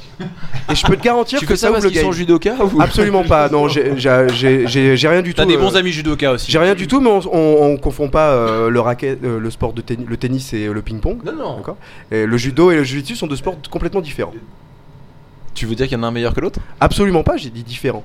D'accord. Regarde, tu es différent d'Adrien. Ouais, enfin, là, il y en a un meilleur que l'autre. tu donc es bon, vraiment-. Il y en a un qui est beau et pas l'autre. Exactement. On va pas le dire parce que ça ferait de la peine à Et, Adrien. mais- et- et du coup, mais sans les frapper super fort, de leur faire comprendre que le jiu-jitsu brésilien, ça va au-delà de se faire, de s'étrangler avec un col de kimono. Ce que je veux Ah dire donc c'est quelque euh, chose que vous avez quand même euh, en tête en tant que prof parce que vous êtes euh, bah, tous plus ou moins profs hein, quand même ici. Bah, toi, toi, tu refuses de dire que tu, tu donnes jamais de cours de choses comme ça toi Steph?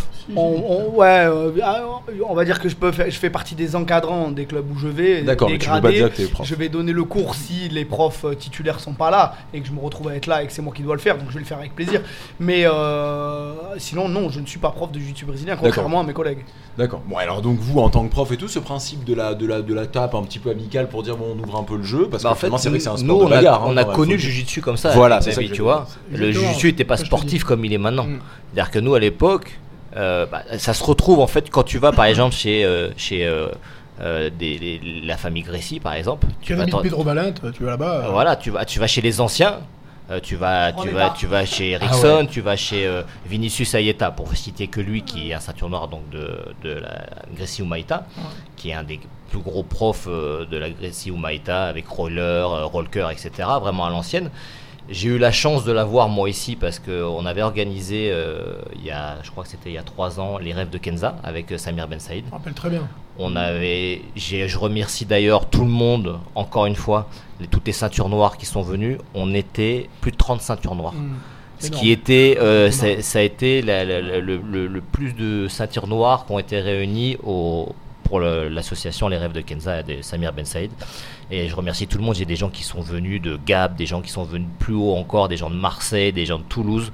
Euh, il y avait euh, Laurence Cousin qui était venu de Toulouse. Enfin voilà, on était euh, et coup de chance ce week-end, cette semaine-là, il y avait Vinicius et Ayeta qui étaient là euh, à Marseille, à base Marseille avec Jean-Marc Noblo, qui sont sous euh, Grécy ou Maïta avec Roller aussi. Et quand il nous a montré, parce que j'avais demandé à chaque ceinture noire de montrer une technique, euh, quand il a montré une technique, c'était du jiu-jitsu à l'ancien. C'est-à-dire que là, il a dit voilà, toi tu te places comme ça, et il montrait que pour se défendre, l'autre devait lui de- donner bah, des gifles, hein, ou- bien. comme c'était des coups de poing. Donc c'est vraiment le jiu-jitsu à l'ancienne. Comme nous, on a appris, David et moi, en fait, euh, il y a 20 ans, le jiu-jitsu, on faisait du jiu-jitsu pour se défendre à la base, pour apprendre à se battre.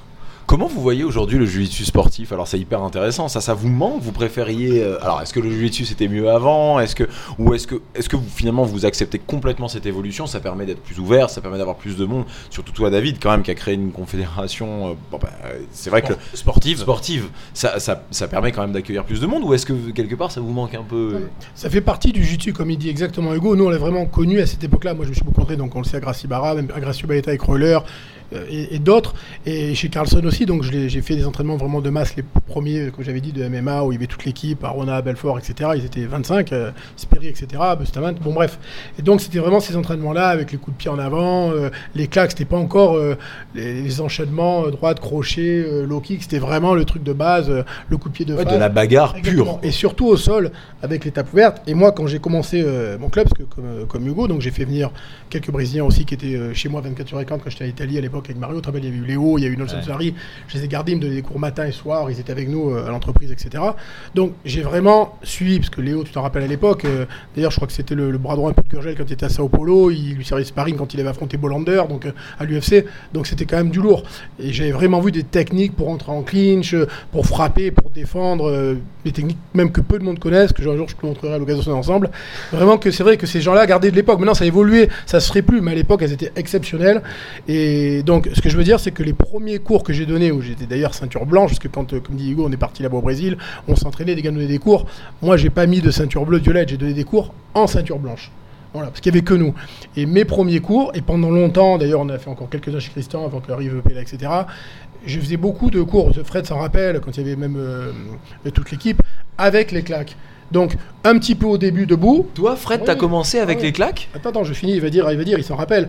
Parce qu'il y avait... Attends Fred, David fini, t'es gentil. Non, il y avait l'époque. C'était vraiment. J'ai rien dit. Ouais, c'était vraiment. Non, mais c'était vraiment le début parce qu'on n'en parle jamais et on a fait plein, plein de cours avec les anciens qui venaient de Fréjus, tu te rappelles, euh, euh, là-bas, avec les claques au sol, euh, sur certaines positions et des vrais combats. On faisait que ça. Et on enlevait comme des gracies, on gardait le pantalon ou des shorts d'études, c'était la mode, et on se mettait des tartes, des coups de poing fermés dans le ventre, ça c'était euh, tout le temps, mais des vrais coups de poing, hein, c'était pas des touches. C'est-à-dire, je te fais un petit, on faisait pas ça. Moi, je me rappelle m'entraîner avec des gars on coups de poing plein pot. Alors après, il n'y a pas de blessé parce que quand on est au corps à corps, ce que je sais que là, je vais y en donner un fort, même si je le surprends, il va l'encaisser vu son niveau. Ouais, dans les va- côtes, dans les côtes, ça peut être un peu relou quand même. hein. il, il va bloquer son bras. Je dis pas qu'on est à 100%, mais on n'était pas à 30%. C'est quand même des vrais coups parce qu'on voyait la réaction. Donc il s'en va, il va bloquer mon bras, on va s'échanger. Et quand on avait une position euh, où on pouvait donner des, des tartes, on les mettrait. Alors là, c'était pas 100% pour pas euh, que ça finisse en bagarre, mais on se mettait quand même des claques dans la tête dans toutes les positions et des coups de poing dans le ventre. On était tous des sportifs, c'était un peu à l'ancienne, et on les encaissait. Je l'ai fait des années. Après, avec l'évolution, le club, on veut faire venir du monde, euh, des gens, des nouveaux. Sur ça tous les soirs, euh, quand on avait l'équipe qu'on avait à Magagnos, que, comme Hugo l'a connu, c'est vrai que quand tu avais toute l'équipe que j'ai déjà citée, tu n'avais pas trop envie que les dé- débutants euh, ils voient ça. Donc, mais quand tu étais entre nous, on le faisait régulièrement. Le Fight Club, quoi. Ouais, on le faisait régulièrement. Après, petit à petit, je suis appris compétition. C'est vrai que la mode, compétition a pris un peu le relais. Et certains on l'ont carrément oublié. Mais moi, comme je t'ai dit une fois, là, je fais une année de break. Euh, Si demain, je devais redonner des cours de jiu-jitsu, je garderai bien sûr l'esprit de compétition parce que c'est ce qui fait que ça se développe, etc. etc. Mais soit euh, je ferai en début de cours certaines choses, donc je dis pas de la self-défense, ça c'est bien, c'est pas bien, mais il y aurait une partie de combat avec les anciens ou un cours dédié où il y a cet esprit, comme on disait, de tape, etc. Maintenant c'est pour être avec des petits gants, etc. Mais je trouve que moi ça me manque dans mon jiu-jitsu, voilà. Moi ça c'est pas un truc que j'oublie. Je sais du pas tout. si j'aurais commencé ça. T'as- T'as ouais, t'as jamais fait toi ça, Jérémy? Alors si, je l'ai fait une fois chez Nicolas Régnier. Euh, Et alors? Non, non, non, non. Ouais, ouais, ouais. Non, non, non, non, j'ai- j'ai j'ai trouvé ça intéressant. Euh, Où est-ce que j'avais essayé aussi fait Je crois une fois en Allemagne, j'avais été m'entraîner en jiu-jitsu brésilien et pareil, ils pratiquaient, mais alors sans les gants. En fait, on a l'impression comme ça. on- alors en plus, en vous voyant, vous, enfin David et euh, Hugo physiquement, on se dit franchement, ce serait un peu relou de commencer avec vous deux. Mais dans le principe, c'est pas si, euh, c'est pas si impressionnant que ça en fait quand tu y es. Ouais, ça doit être assez marrant en fait. Bon, t'as un peu plus mal, mais ça doit être un peu fun. Ouais, mais c'est c'est ce que disait David en fait, la distance et tout ça, c'est pas si à entendre comme ça. C'est vrai que c'est quand même. Enfin, là, je me dirais, j'aime- j'aimerais pas faire ça aujourd'hui, maintenant comme ça tout de suite. Mais euh, en fait, c'est vrai que les distances sont très courtes et au final, ça surprend plus qu'autre chose. Voilà. Mais la douleur n'est pas. pire, vraiment- tu te prends un coup dans le foie, t'as sur son Voilà, côté, on se pose deux secondes et puis Mais je voilà. préfère faire ça honnêtement, je te le dis tous les soirs, même maintenant pas entraîné, je le fais, ça me dérangerait pas que faire pas entraîner un combat de boxe avec Pella par exemple, tu vois. C'est beaucoup plus violent. Maintenant tu me dis là de faire ça avec Pella, je le fais de suite. Parce que la distance fait, Ouais, la ouais. maîtrise on fait. Maintenant tu me dis mais les gars, on fait un combat de boxe. C'est, tu viens ressortir plus abîmé, tu vois. c'est pas pareil. C'est quand tu connais le jiu-jitsu, que tu t'es un peu entraîné comme ça. C'est vrai que euh, la route euh, de, de Fréjus euh, Magagnos, que à, à Grasse, Le retour, c'est long alors le non, retour, non, c'est pas ça. long. C'est que euh, quand on savait qu'on y allait, elle était longue. hein, euh, Ah ouais, vraiment. Les premiers entraînements. Non. Les premiers entraînements. Euh, c'était un gros club de, de compétiteurs quand même à Gagnos qui avait de vrais vrais euh, combattants. Hein. Nous à Fréjus, on était déjà dans une gamme, je dirais en dessous, avec des gens qui découvraient. Moi, c'était rugbyman, j'aimais bien la. Ouais, moi, moi je veux je- juste. Vas-y, coupe coupe-moi la parole, je t'en prie. Non, non, mais je veux rebondir sur ce que tu as dit parce que pour moi c'est important. C'est vrai que Il a, il a pas dit grand chose. Hein, mais, euh, c'est moi, je, moi je tiens à souligner, c'est que c'est vrai que David à l'époque avait pour moi euh, une des meilleures, voilà, meilleure équipe de compétiteurs en France. Quand il y avait des mecs comme Michel Savadori. C'est un peu ce que j'étais en train de dire, mais euh, ouais, non, mais- euh, des mecs comme François Laferre, des mecs. Nous ne parlons pas la même langue. des Boilem, des, des, des Mathieu Fischer, des mecs comme ça. Les mecs, quand ils descendaient en compète, tu voyais arriver des Golgoth, Redouane, euh, etc. T'as des mecs, ils arrivaient à 15. euh, ils- Enfin voilà, c'était euh, là l'équipe quoi. Mais on peut parler d'étapes. Mais Sans c'est- Fred, on s'en fout. ça c'est cool l'étape. Ah, c'est pareil. On connaît quand même. Le... Vous avez vu le petit côté parisien d'Hugo qui est revenu. Hein, je Ah ouais, c'est vrai euh, t'as boum, coupé la barre. euh, Oui, évidemment. On va entretenir un Steph, on va entretenir quand même là, le, le petit, le petit côté euh, derby euh, la nord-sud, la petite guéguerre, la petite bagarre. Mais on parle pas des Hillwook et compagnie. Alors, raconte. on en parle ou pas? On en Ah ouais. parle. On en Là, parle. il n'y avait pas de discussion possible. Les premières compètes de Jujit, mais c'était une boucherie, mes amis. Quand vous aviez, euh, vous aviez des types de l'Est qui arrivaient avec leur sambo et compagnie, je peux vous garantir qu'il y avait des genoux qui sautaient, ça faisait très très peur. Je veux dire, là aussi, David et Christian ont tellement bien cadré le sujet que les compètes sont, sont devenues accessibles. Quoi Tu- pourquoi tu lèches ton micro non, parce que c'est tombé. Alors, alors, attendez. J'ai pas allé sur mon micro. J'ai méché. Ça l'a excité en fait. Là, tu- ton histoire l'a excité. Sambo, la Russie, je sais Ah, pas, ça m'a a- rendu dingue. il a- il a non, léché le truc. Non, non, non, mais c'est parce qu'en fait, alors, il faut savoir que donc Hugo nous a bien reçus. Alors, on est vraiment bien.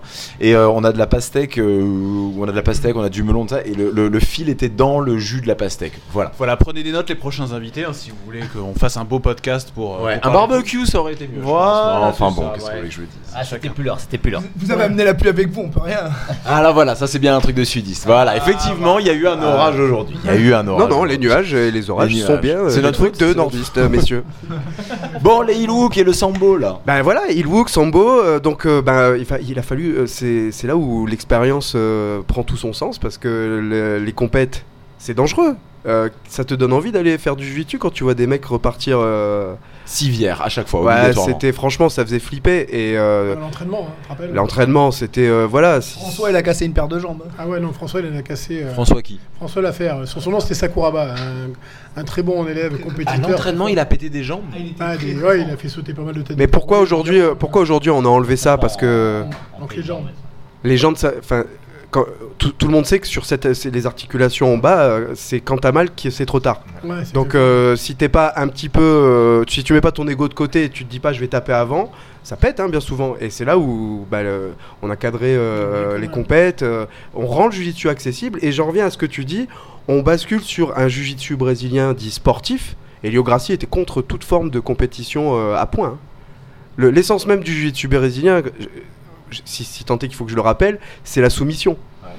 Et euh, c'est vrai que le côté pervers de la compétition, c'est de, de- de- de se maintenir sur un temps donné, suivant la catégorie dans laquelle tu es, suivant le grade dans lequel tu es. Et, et le côté pervers, c'est de, te- de tenir un maximum. C'est pour ça qu'on voit pas forcément non plus des combats où il y a la finalisation euh, au bout, quoi.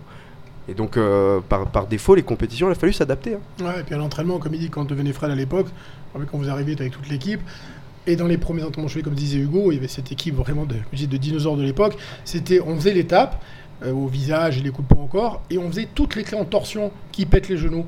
Mais pendant des années, on l'a fait. Et avec Christian, on- ben moi le premier, moi j'ai, je l'ai déjà dit, hein, j'ai plus de ligaments croisés sur les deux genoux hein, depuis euh, 15 ans. J'ai jamais eu d'opération, mais j'ai plus aucun ligament croisé. Donc euh, c'est pas en jouant au tennis ni au football. Donc ce que je veux dire, c'est que c'est que vraiment euh, à l'époque, on, on s'enchaînait. euh, alors on se prenait des tartes. On, on- on se prenait Moi, je vais arrêter le JB. je- non, non, non, on se prenait des tartes, on se prenait des coups de poing, et en plus, si on essayait la jambe, on se prenait une torsion et ça pétait.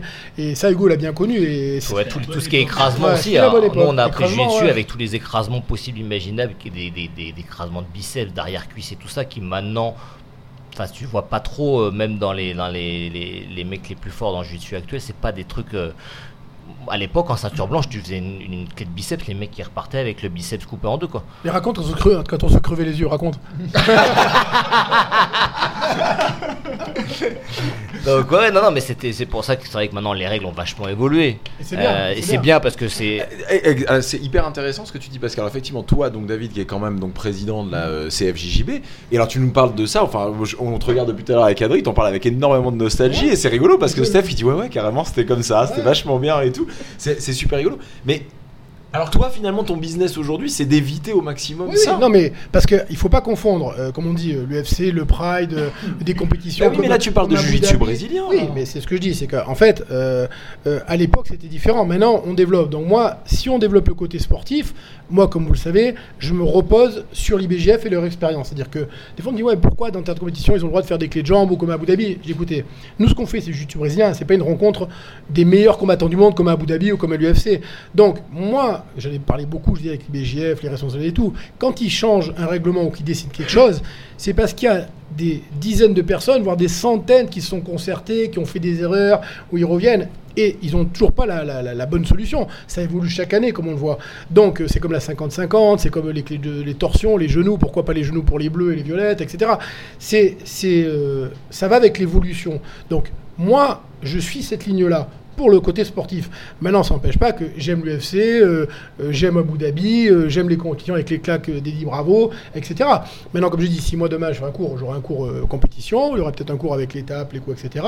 Mais la plupart des gens, c'est vrai que pour le développement, ils suivent l'esprit compétition. Et c'est ce qu'on voit ce qui s'est passé au niveau mondial du développement du jiu-jitsu. Donc moi je suis l'idée de Carlos Grassi et maintenant de avec l'IBGF parce que je pense que quand euh, des fois me dit Ouais, pourquoi tu fais pas ça, pourquoi tu fais pas ci, je dis non, je fais ça parce que l'IBGF en a décidé ainsi. Pourquoi? On peut pas faire autrement Non, parce que eux ils ont eu le problème, ils l'ont traité déjà 10 ans à l'avance. Et ils, ont- ils se sont constatés que des gens beaucoup plus compétents que moi, que toi, déjà sur des compétitions, et ils en arrivent là. C'est pas pour ça que c'est la solution finale la meilleure. Ouais, d'accord, donc tu, Mais- tu, c'est-à-dire que complètement le business, on va dire, c'est la façon de fonctionner de la, confédé- de la confédération. Quand je dis business, c'est pas euh, faire de l'argent, Ouais, ça on a bien compris, mais le principe du boulot, voilà le principe, et ta passion qui était finalement le jiu-jitsu brésilien. Toi, quelque part, tu préférerais pouvoir développer, euh, peut-être en parallèle ou peut-être juste sur un invitationnel, enfin un événement ou un truc comme ça, pourquoi pas un. un, un, un un, un jiu-jitsu un peu plus à l'ancienne et pourquoi pas essayer de développer un événement avec Pourquoi des pas sur un événement euh, particulier, euh, ponctuel, pourquoi pas On a déjà fait des règlements euh, qu'à la soumission, comme on a fait le soumission fight, etc. Donc c'est des événements qui suivent pas le règlement IBJF. Et voilà, après moi, euh, voilà, je suis Toi, Steph, qui est le compétiteur un petit peu autour de cette table, on- un- tu serais invité à quelque chose comme ça par David Giorsetti, voilà, qui organise quelque chose comme ça. Tu irais, tu le ferais? Avec les tartes? Ouais. Ah putain, avec plaisir. hein. Ah ouais. Ah, il y en a certains à qui j'en mettrais des bonnes. hein.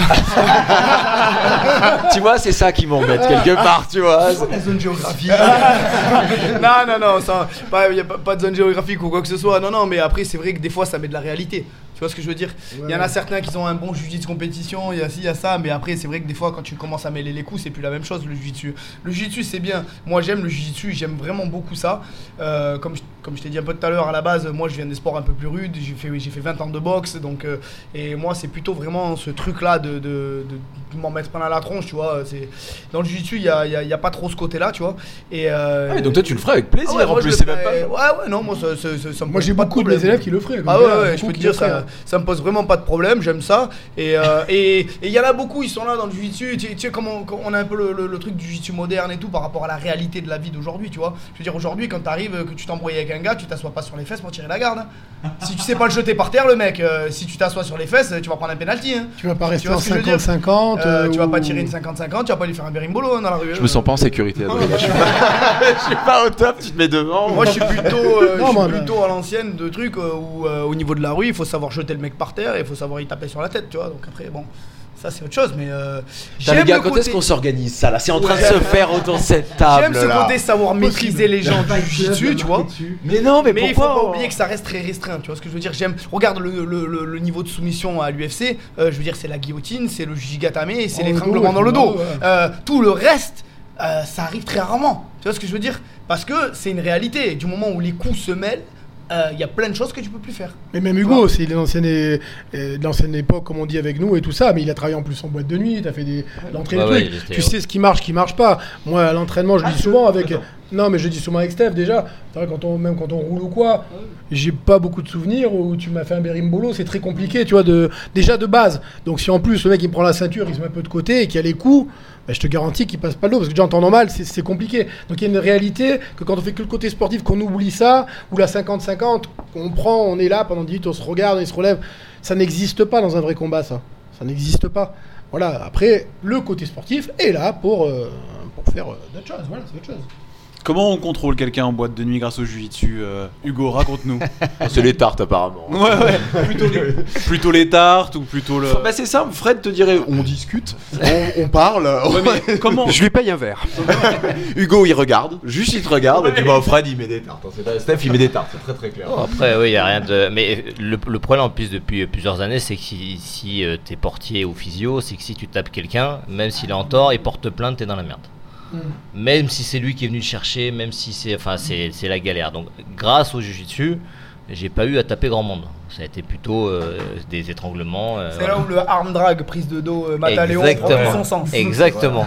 C'est là qu'on voit que effectivement le arm drag prise de dos Mataléon, il n'y a pas mieux en tant que portier, videur, physio. euh, Ou même amener, même, même juste euh, euh, quand tu arm drag, tu ramènes au sol, genou sur la poitrine et puis on en parle pareil. plus. Hein, Ça marche ça, bien ça marche, ça marche, plutôt bien, ça marche ça. très bien. Voilà. Voilà, on vient de vous faire gagner 5 ans sur votre carrière de portier. là. Et, et tu, tu as, tu as été à la- amené à l'utiliser plusieurs fois, toi. euh, Euh, oui, oui. Après, euh, Il risque le procès là, il peut pas trop parler. là. non, non, non, ça va. J'ai jamais eu de soucis de ce côté-là parce que justement, j'ai évité de taper. Puis si je tapais, c'était plus des, des baffes, effectivement. Et les baffes, ça va, ça on a le droit. Je- Tu sais, je vais te dire un truc souvent. Tu vas plus vite calmer un mec quand tu lui mets une grosse baffe de cow-boy. Bonne dans l'oreille, bien forte. Bien. Bonne patate de forain. Ah, voilà. Euh, J'aurais fait l'expérience plusieurs fois où quand t'as des mecs qui te chauffent à l'entrée, qui sont en groupe, qui veulent se la péter, tu prends toujours le plus balèze. Tu lui mets une grosse gifle. Les autres ils s'écartent tout de suite et puis ils hésitent. Ils hésitent franchement. Alors qu'un coup de poing, généralement, que tu donnes un coup de poing, ça part. Ça Et ça part, ça déclenche, ça part de la bagarre. Par contre, une baffe, les mecs ils réfléchissent deux fois et souvent les mecs, ok, c'est bon. Après aussi, le truc qui marche bien, c'est quand euh, tu le soulèves et tu le jettes sur le trottoir. Ça, c'est pas mal. J'ai deux, trois exemples de potes qui font du jiu-jitsu. Qui... Ouais, et puis quand tu le piétines après aussi, Non, ça, non, ça marche bien, Non, ça. non, ouais. non, déjà quand ils décollent de 2 mètres, qu'ils se retrouvent à 2 mètres sur le trottoir, euh, ça, Ah, ça me calme. fait rappeler, c'est qu'à l'époque, en fait, quand euh, c'était à un moment donné, c'était moi le prof euh, au temple des arts martiaux à, à Paris, après que les Brésiliens soient partis, et j'avais toute une équipe de portiers, dont si pas euh, les gens doivent connaître Guillaume Muni, qui, euh, qui c'est lui qui a BJJ Eastern Europe, Ouais, toi. voilà, qui, qui donne des cours en Serbie, qui a une super académie, qui développe son truc de dois folie. bosser avec beaucoup de lutteurs pour le Qui- coup. Voilà. Et en fait, à l'époque, lui était portier à Paris avec toute une équipe de gars que j'entraînais. Euh, Il y avait Jean-Louis Mbongo, pour ceux qui connaissent aussi. Il y avait, enfin, il y avait que des, des Golgoth. Les mecs, ils faisaient tous la porte, ils bossaient au Rex ou des trucs comme ça. Et combien de fois les mecs ils se sont fait porter plainte Toi, Guillaume Muni, hein, big up mon Guillaume, tu vas certainement écouter le, le podcast. euh, où il a fait une kimura à un mec qui lui a envoyé l'épaule en l'air. Le mec a porté plainte. Enfin, même à un moment donné, le patron il les a tous engueulés en disant Vous me faites chier avec votre jujitsu à vos amis. parce que les mecs ils, dé- ils détruisaient tout le monde avec le jujitsu à l'époque, comme ça quoi. C'était. Oui, parce que finalement, quelqu'un dans la rue, euh, bah, euh, tu commences à balancer les points, un truc comme ça. Quelque part, c'est ce que t'expliquais tout à l'heure, Fred. On a tous un peu un réflexe, tout ça. Steph, excuse-moi, je vous euh, confonds depuis tout à l'heure. Tu vois pas la différence entre les deux Bah, je- Pour toi, je suis un peu moins gris. Non, non, mais si, en plus, excuse-moi, euh, mon Steph. Non, mais c'est ce que tu expliquais tout à l'heure. C'est vrai que les coups de poing, bah, bah, on, on- on peut avoir un réflexe. Le jiu-jitsu brésilien, si tu connais rien, tu connais rien. Gracie- Elio Gracie disait un truc euh, qui m'a toujours marqué et qui m'a toujours plu. Euh, dans la rue, euh, dans le jiu-jitsu, t'es ceinture noire. À la première pastèque, tu, prends ceinture, tu passes ceinture marron. À la deuxième pastèque, tu passes ceinture violette. Et quand t'en as pris 3 ou 4, après t'es ceinture blanche. C'est plus pareil, ton jiu-jitsu, t'arrives plus à le mettre en pratique. Et pourquoi alors tu t'es jamais mis au MMA Parce qu'en fait, j'ai arrêté la boxe parce que j'ai un kyste de la taille d'un œuf dans le cerveau. Ah ouais, donc euh, coup de... Donc euh, j'ai préféré limiter les coups, tu vois. Donc en fait, j'ai moi j'ai euh, j'ai passé j'ai fait 20 ans de boxe, je suis passé pro et quand je suis passé pro, on m'a passé un IRM de la tête, c'est pour valider ta licence pro. Moi le docteur, il m'a validé ma licence pro mais en me disant voilà, t'es majeur et vacciné, t'as un kyste, à mon avis, tu l'as depuis la naissance, mais les coups, ça va pas forcément lui faire du bien. À répétition, c'est Voilà, donc après, qu'est-ce que tu choisis de faire? Et à partir de là, c'est pour ça que je suis parti dans le jujitsu. Parce que j'ai, moi, je peux pas, je suis un sportif, tu vois, je fais du sport depuis que je suis tout petit, et je peux pas, euh, je vois pas ma vie sans sport. C'est Ah, pour ça que t'as arrêté les baffes et tout ça en Ah, fait, toi, parce qu'on sent que ça te manque ah, non, depuis tout à l'heure. oui, en fait, oui, c'est juste non, parce que non. tu pouvais pas. Ah oui, oui, non, mais les, ba- baffes, que- ils pourraient les supporter, je te rassure. C'est vraiment, c'est Non, vraiment non, les- mais la boxe, c'est attends, différent. attention, hein, ça. Le kyste La est- boxe, c'est à répétition, avec des gants, c'est est pas pareil. Le kyste est là, mais euh, ça m'a jamais problème. Toute ma carrière de boxeur amateur euh, jusqu'à que je sois pro, c'est, euh, il était là aussi. Hein. Il, a, il est pas arrivé du jour au lendemain, il a toujours été présent pendant ma carrière de boxe. Donc j'ai fait 20 ans de boxe avec un kyste dans la tête. Mais à un moment donné, le jour où tu le découvres et que tu sais que la plupart des boxeurs à 40 ans ils ont Alzheimer, ils sont bancals, tu te dis bon, je fais quoi? Déjà, je, je pars mal, déjà à la base. Je pars mal, j'ai un kyste, ça fait 20 ans que je fais ça, je fais quoi? À partir de là, j'ai dit bon, tu vois, je vais bifurquer, tu vois. Je vais tenter Donc, de euh, survivre. Voilà, donc à partir de là, comme j'avais besoin de sport et que je voyais que Royce Gracie, euh, il a athée tout le monde à l'UFC, je dis bon, bah, je vais essayer, c'est ça, tu vois. T'as quel âge là maintenant? Là, j'ai 37 ans. Bah, Ça va. Ouais. Bon, t'es beau gosse encore pour ton âge. Écoute, il y a pire, on va dire, et il y a mieux. Ah d'accord, ok, donc, donc pas de MMA pour toi. non, mais aura le jamais. truc, c'est que ça m'aurait vraiment plu, tu vois, d'en faire. C'est vraiment un truc qui m'aurait vraiment plu. Et, euh, euh, comme je t'ai dit, quoi que je fasse, je suis passionné et je le fais à fond, tu vois. Donc, euh, je pense que j'avais déjà de bonnes bases avec l'anglaise, tu vois, pour le faire. Mais, donc là, voilà, après, euh, faut faire un choix. hein. Donc, j'ai limité les coups et j'ai gardé le sport de corps à corps parce que j'ai toujours un peu aimé ça, me chiffonner avec les collègues, tu vois, se frotter, chi- chiffonner, s'étrangler, tous ces trucs-là, ça m'a toujours un peu plu, jouer à la bagarre et du coup. c'est venu de soi et après le jiu-jitsu j'ai accroché, j'ai été piqué comme tous les autres et je me suis mis à fond dedans. Et, euh, et du coup, du jiu-jitsu, pour ce que tu disais tout à l'heure, ça m'a amené sur le règlement. Parce que, bah, du coup, quand tu pars sur le jiu-jitsu sportif, il te faut une grosse connaissance du règlement. Donc, j'ai commencé à m'intéresser au règlement. Euh, un jour, David, il m'a proposé d'être arbitre. Euh, je suis rentré arbitre, et ci et ça. Et après, au fur et à mesure, bah, voilà, ils ont dû me débrouiller pas mal en arbitre. Et que j'étais investi en tant qu'arbitre, que je lisais mon, les règlements, que je, que je bûchais, tu vois, le truc. Et du coup, je suis passé responsable comme ça. Et même en tant que responsable, je, je bûche à mort, quoi. Ouais, Avec. Vincent et Mathias, on fait vraiment un travail ensemble où euh, dès qu'on trouve des trucs, on comprend pas trop euh, euh, la décision d'un arbitre, que ce, peu importe la, la fédération, tu vois, on va, on va avoir une situation et peu importe ce que donne l'arbitre, nous on va avoir, on voit que c'est une situation compliquée, donc on va s'envoyer des vidéos en se disant voilà cette situation, qu'est-ce que t'aurais donné, pourquoi, vont débattre tu vois, et ainsi de suite, et on passe notre temps à travailler comme ça tout au long de l'année, tu vois. On est tout le temps en train d'essayer d'augmenter le niveau de nous et de nos arbitres sur sur tous ces trucs-là. Et en fait, c'est la passion qui prend le dessus, tu vois. Je pense que le jour où je serai plus passionné par le jiu-jitsu, j'en ferai plus. Je passerai sur un autre sport, un autre truc, tu vois. Mais pour l'instant, je suis encore mordu et bien mordu. Toi, Fred, t'es pas investi dans la CFJB Je l'ai été. Et euh, j'ai- Il s'est fait je me suis fait virer. Adrien va, va, va passer un bon séjour sur la Côte d'Azur, je vous le dis juste après. Je m'en je m'en vais, je m'en vais demain. Je m'en vais demain. Euh, j'ai j'ai été investi pendant, pendant un moment parce que pour moi c'est important. euh, de c'était important pour, pour moi et, et pour aider aussi David parce qu'il nous a, il a aidé beaucoup de monde hein, et puis il faut savoir rendre l'appareil. Ensuite, euh, bah, je l'ai été moins parce que les aléas de la vie, euh, j'ai eu un nouveau travail, euh, j'ai aussi une femme, euh, des enfants. euh, et euh, c'est pas forcément toujours évident. Mais euh, quand, quand- quand je l'ai aidé, j'étais arbitre. Et euh, je me suis senti. T'as été arbitre aussi? Oui, oui, j'ai été arbitre. euh, j'ai même conduit. euh, euh, un des premiers arbitres? Le premier. J'ai conduit euh, des stages d'arbitrage mémorables avec euh, Julien Gaillard à Gap. C'était énorme. Oui. Pourquoi? Vas-y, raconte. Ah bah avec Julien Gaillard, on a des affinités particulières. hein. Enfin, plus de conneries que d'arbitrage. tout en restant sérieux quand même. C'est des stages qui voulaient rien dire. Non, parce qu'on arrivait à apporter euh, de l'eau au moulin des, des, euh, des participants, mais euh, c'est vrai qu'on faisait ça, euh, c'est- super. Mais après, la difficulté, justement, jiu-jitsu sportif, tout le monde voit que ça tricote beaucoup en, double pool, ça met du délariva de partout, ça part en berimbolo, tu sais plus qui est parti, qui. C'est vraiment difficile. J'admire Steph parce qu'il a réussi lui aussi à prendre le relais et puis bah, à assurer encore jusqu'à aujourd'hui. hein. Et on, Dieu sait qu'on s'est beaucoup contacté. euh, après les compètes euh, par, euh, par Messenger pour dire qu'est-ce que t'en penses de ça? On s'envoyait des vidéos, qu'est-ce que tu penses de ça? Et on essayait de parfaire euh, régulièrement notre arbitrage euh, euh, aussi euh, par rapport à ça. Et moi après j'ai eu un frein aussi. Je dois admettre que c'est pas évident d'avoir une compétition. euh, je suis moins solide que Steph. une compéti- à gérer une compétition, arbitrer une compétition tout au long d'une journée avec des gens autour et tu es dépendant du résultat euh, de tel ou tel combat. Pourquoi t'es dépendant du euh, résultat de- Euh, pardon, t'es pas dépendant, tu es, euh, c'est toi qui influes. Tu, tu influes, pardon. Tu influes sur le, tu peux influer sur le résultat d'un combat indécis, sur un demi renversement, une, une emmenée au sol qui, qui, qui est relevée. Toi, t'as compté 3 secondes. Enfin, je, je- je- Et puis tu te trompes forcément une fois dans la journée ou deux. Enfin, Ah bah c'est celle qui va, euh, surtout quand t'es à Paris. Ah bah là, t'es mort, hein, mon pote. euh. On t'attend à la non, sortie, ça que tu je plaisante. J'aime, que vous j'adore. avec Paris, Non, pas Paris. Non, je plaisante. ça C'est un derby qu'il faut savoir regarder parce que si la on ville sait, lumière. si on bah sait ouais, je bien le mener, La euh, jalousie, peut-. J'ai un, j'ai un plus gros derby avec Toulouse. Ah ouais. Voilà. On va, on va y revenir. on y vient. Donc, je fais un gros bisou à Borat, Eric Satch pour cette nouvelle coiffure qui est juste magnifique. Et je ne l'aime pas, et je ne l'aimerai jamais. Euh, c'est pas vrai, tout ça c'est avec bienveillance parce que c'est un, un type formidable et j'espère avoir un podcast assez rapidement. Là, vous voyez pas, mais il fait non de la tête. hein.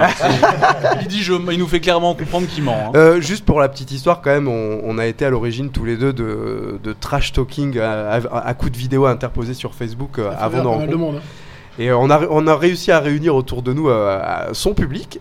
Mais derrière, c'est vrai que ça a aussi peut-être choqué certaines personnes qui pouvaient penser que nous avions. Vous euh, étiez ça- sérieux ouais. et que vraiment vous. Donc je tiens à dire quand même. vous êtes euh, potes on est super potes. super ouais, c'est- je veux dire, euh, c'est. euh, voilà, et puis il faut savoir aussi se dire, bah, on va combattre l'un contre l'autre. C'est que Et quand tu combats contre que- lui, tu combats vraiment il y a, c'est comme la fois aussi où j'ai affronté euh, Steph, mais euh, il y a vraiment euh, l'affectif quand même qui prend, qui prend le relais, qui prend le dessus. Et euh, C'est une bonne manière de dire que t'as perdu. mais, c'est euh, cool, ça, c'est bien. Non, non, parce que Tu l'avais en clé de cheveux. Je l'avais non, en clé de genou parce que et j'ai pas tout. voulu parce que c'était un pote. je mets un point d'honneur. Je mets un point d'honneur, c'est respecter, c'est respecter son adversaire quel qu'il soit. C'est que du jujitsu. Après, euh, je veux dire, on se tape pas dessus non plus. C'est pas l'UFC, c'est pas la Ça guerre. veut dire quoi respecter son adversaire? Parce que ne pas combattre à 100%, c'est pas le respecter. Non, mais en fait, ce qu'il veut dire, c'est que quand on s'est affronté, euh, moi et Fred, moi personnellement, je lui avais dit très clairement que j'avais vraiment du mal à faire ce combat, tu vois, au niveau affectif, tu vois, parce que c'est vraiment un mec que j'apprécie énormément. C'est marrant, ça m'étonne un peu de toi parce que pour le coup, même en, même en, même en sparring, euh, en- parce qu'on se connaît un petit peu quand même, on a tourné plusieurs fois ensemble, t'as jamais eu de grandes hésitations quand même. Donc c'est pour ça que ça m'étonne vachement. En fait, en sparring à la salle, C'est parce que toi, il t'aime pas vraiment. Je suis en train de me dire, j'ai pas de chance en fait. non, ça n'a rien à voir. En sparring à la salle, je peux rouler avec n'importe qui. N'importe qui, euh, personne m'entendra jamais râler, il y a aucun problème. Je peux rouler avec n'importe Je l'ai même vu rouler avec lui-même une fois. Mais, euh, Mais là, il avait râlé. Mais là. mais, mais- mais par contre, quand euh, la, la compète, c'est quand même un monde assez différent. Tu vois ce que je veux dire? Là, il y a vraiment une opposition euh, de force, de domination, où, euh, où tu peux faire mal à la personne. Ouais, et puis il y a un gagnant. Voilà. En sparring, il n'y a pas de gagnant, on s'en fout. C'est ça, on s'en fout. Quand euh, moi je tourne, je perso, quand je suis à l'entraînement et que je tourne avec n'importe qui, je m'en fous de. Et au contraire, s'il me finalise, je vais lui dire putain, bravo, tu magnifique ce que tu m'as fait, c'était un régal. Montre-moi ça, Voilà, attends, fais voir ça, je veux très bien. Ouais, comment tu m'as fait ça et tout, y a pas de souci. Et là, c'était vraiment la compète, tu vois. Et du coup, bon, on en avait discuté. Bon, après, ça s'était resté comme ça. Et avant de rentrer sur le tapis, il est venu me voir, il m'a, il il pris dans les bras et il m'a dit écoute, respecte-moi, on fight. Ouais, je me rappelle. Tu vois. Et euh, C'était où? Quelle, quelle, quelle compétition? C'était Carcassonne. Carcassonne. Carcassonne, hein. Et, euh, et du coup, bon, donc voilà, après on a fighté, tu vois, mais euh, et du coup, je me suis dit, bon voilà, tu vois, il- on se respecte, on fait le fight, on fait le fight, voilà, tu vois, donc après, mais j'avais quand même du mal, tu vois, au niveau de l'affectif. Il y a des gens quand même avec qui c'est assez compliqué de faire des vraies guerres, sauf si après tu mêles le truc vraiment, euh, on s'en fout. Je lui ai plus parlé pendant un an après. hein. Mais, euh, mais euh, tu vois, si, tu- si- je sais pas comment te dire, si demain on doit s'affronter sur, un, sur un tatami, euh, en- dans une compétition, mais que, mais que c'est vraiment bonnard et tout, et qu'on s'en fout un peu, que, que, que j'arrive à me dire dans ma tête, je m'en fous de perdre ou de gagner, ça me pose pas de problème. On peut s'affronter plein de fois, tu vois, il y a pas de problème. Mais par contre, il y a des. Quand tu t'en fous pas, quand tu es sur le tapis, généralement, tu veux gagner, tu vois. Donc à partir de là, ça pose. Forcément, ça, ça met une petite, euh, un petit problème avec ton pote, tu vois, vraiment ton. ton le... Il y a les points du ranking à la clé. Et voilà, et derrière, il y a le ranking, il y a, les ranking, points, il y a un tas de trucs, tu vois. C'est- un peu la limite de votre fonctionnement dans le sud. En fait, on a bien compris que vous étiez tous. Bah, en fait, non, mais c'est vrai. on- vous rigolez, mais c'est vrai. C'est un truc. On a l'impression que vous êtes tous du même club, en fait. En fait, Euh, en fait, je me et- je me rappelle juste de leur combat et je me rappelle quand Fred a dit, euh, quand il a dit ça, il a dit euh, si tu me respectes, va à fond, tu vois. et J'ai trouvé ça super et ils sont fightés. Mais moi, le meilleur moment du combat, je m'en rappelle. Le meilleur moment du combat, c'est à la fin quand vous serrez la main. C'est là où on sent le, le respect. Ah, c'est fini, tu vois. Vous avez mis le max tous les deux, c'est fini et c'est, tu vois. On a, j'ai mis le max de minutes. Hein. Ouais. non mais c'était, c'est le meilleur moment là. C'est la fin. C'est Grosse que- soirée la veille quand même. Je tiens juste à justifier la défaite. Justifie pas, c'est pire. euh, en fait, c'est pire. Non mais voilà, tu vois, en perso, moi, voilà, euh, je suis un compétiteur, tu vois, et euh, perdre, euh, tu vois, je parle rien à voir avec le combat de Fred là, mais tu vois, pour, euh, faire une, perdre de manière générale, comme tout le monde, on n'aime pas perdre, tu vois ce que je veux dire. Mais si je perds face à quelqu'un qui est meilleur que moi, je me trouve pas d'excuses, tu vois ce que je veux dire. Donc c'est pour ça que quand je vais en compète, j'essaye d'y aller à fond et, euh, vraiment je fight, tu vois. Donc, mais le truc c'est vraiment, voilà, ne pas se trouver d'excuses et, combattre, tu vois, vraiment. Et même avec Eric, quand on s'affronte après. Euh, Donc, Eri- Eric Sadje, hein, oui. de Toulouse, De Arania, Toulouse. Toulouse. Oui, chez Plastique, big up. De Lousibir, moi je l'appelle. Mais euh, c'est euh, c'est pareil, c'est euh, Jits Magazine vient de là-bas.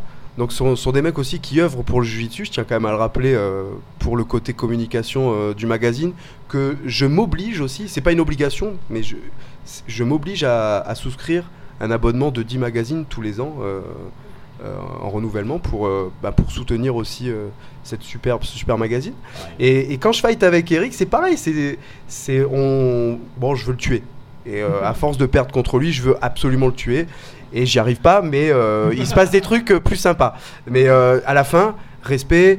Il m'encourage pour la suite de la compète euh, et tout se passe bien. Et, et- et le jiu-jitsu, je trouve quand même, il y a beaucoup beaucoup de respect euh, au-delà euh, des affinités entre les uns et les autres. Quand j'arbitre, quand je suis autour des, gradins, tout le monde se connaît, tout le monde se check. Les mecs qui s'affrontent, à la fin, ça se relève, ça s'est blessé, ça prend des nouvelles. C'est franchement le jiu-jitsu. Je veux quand même outrepasser tout ce, qu'a- de- de ce qu'on disait tout à l'heure au niveau des frappes et des compagnies. Le jiu-jitsu, c'est un super sport, hein, euh, au-delà de parce que les gens qui ont peut-être un peu d'appréhension de se faire taper dessus ou quoi au caisse, le jiu-jitsu, le jiu-jitsu sportif en kimono, c'est accessible à toutes et tous. Ma femme en fait, mon fils en fait, Ouais, euh, ouais, la femme- de David en fait. Euh, on va inviter Nadège, hein, quand même. J'ai mon fils qui en fait aussi. Voilà, son fiston en fait. euh, ça Ah, réunit quand même pas mal de monde. parenthèse avec ce que tu dis, euh, ça devient comme ça.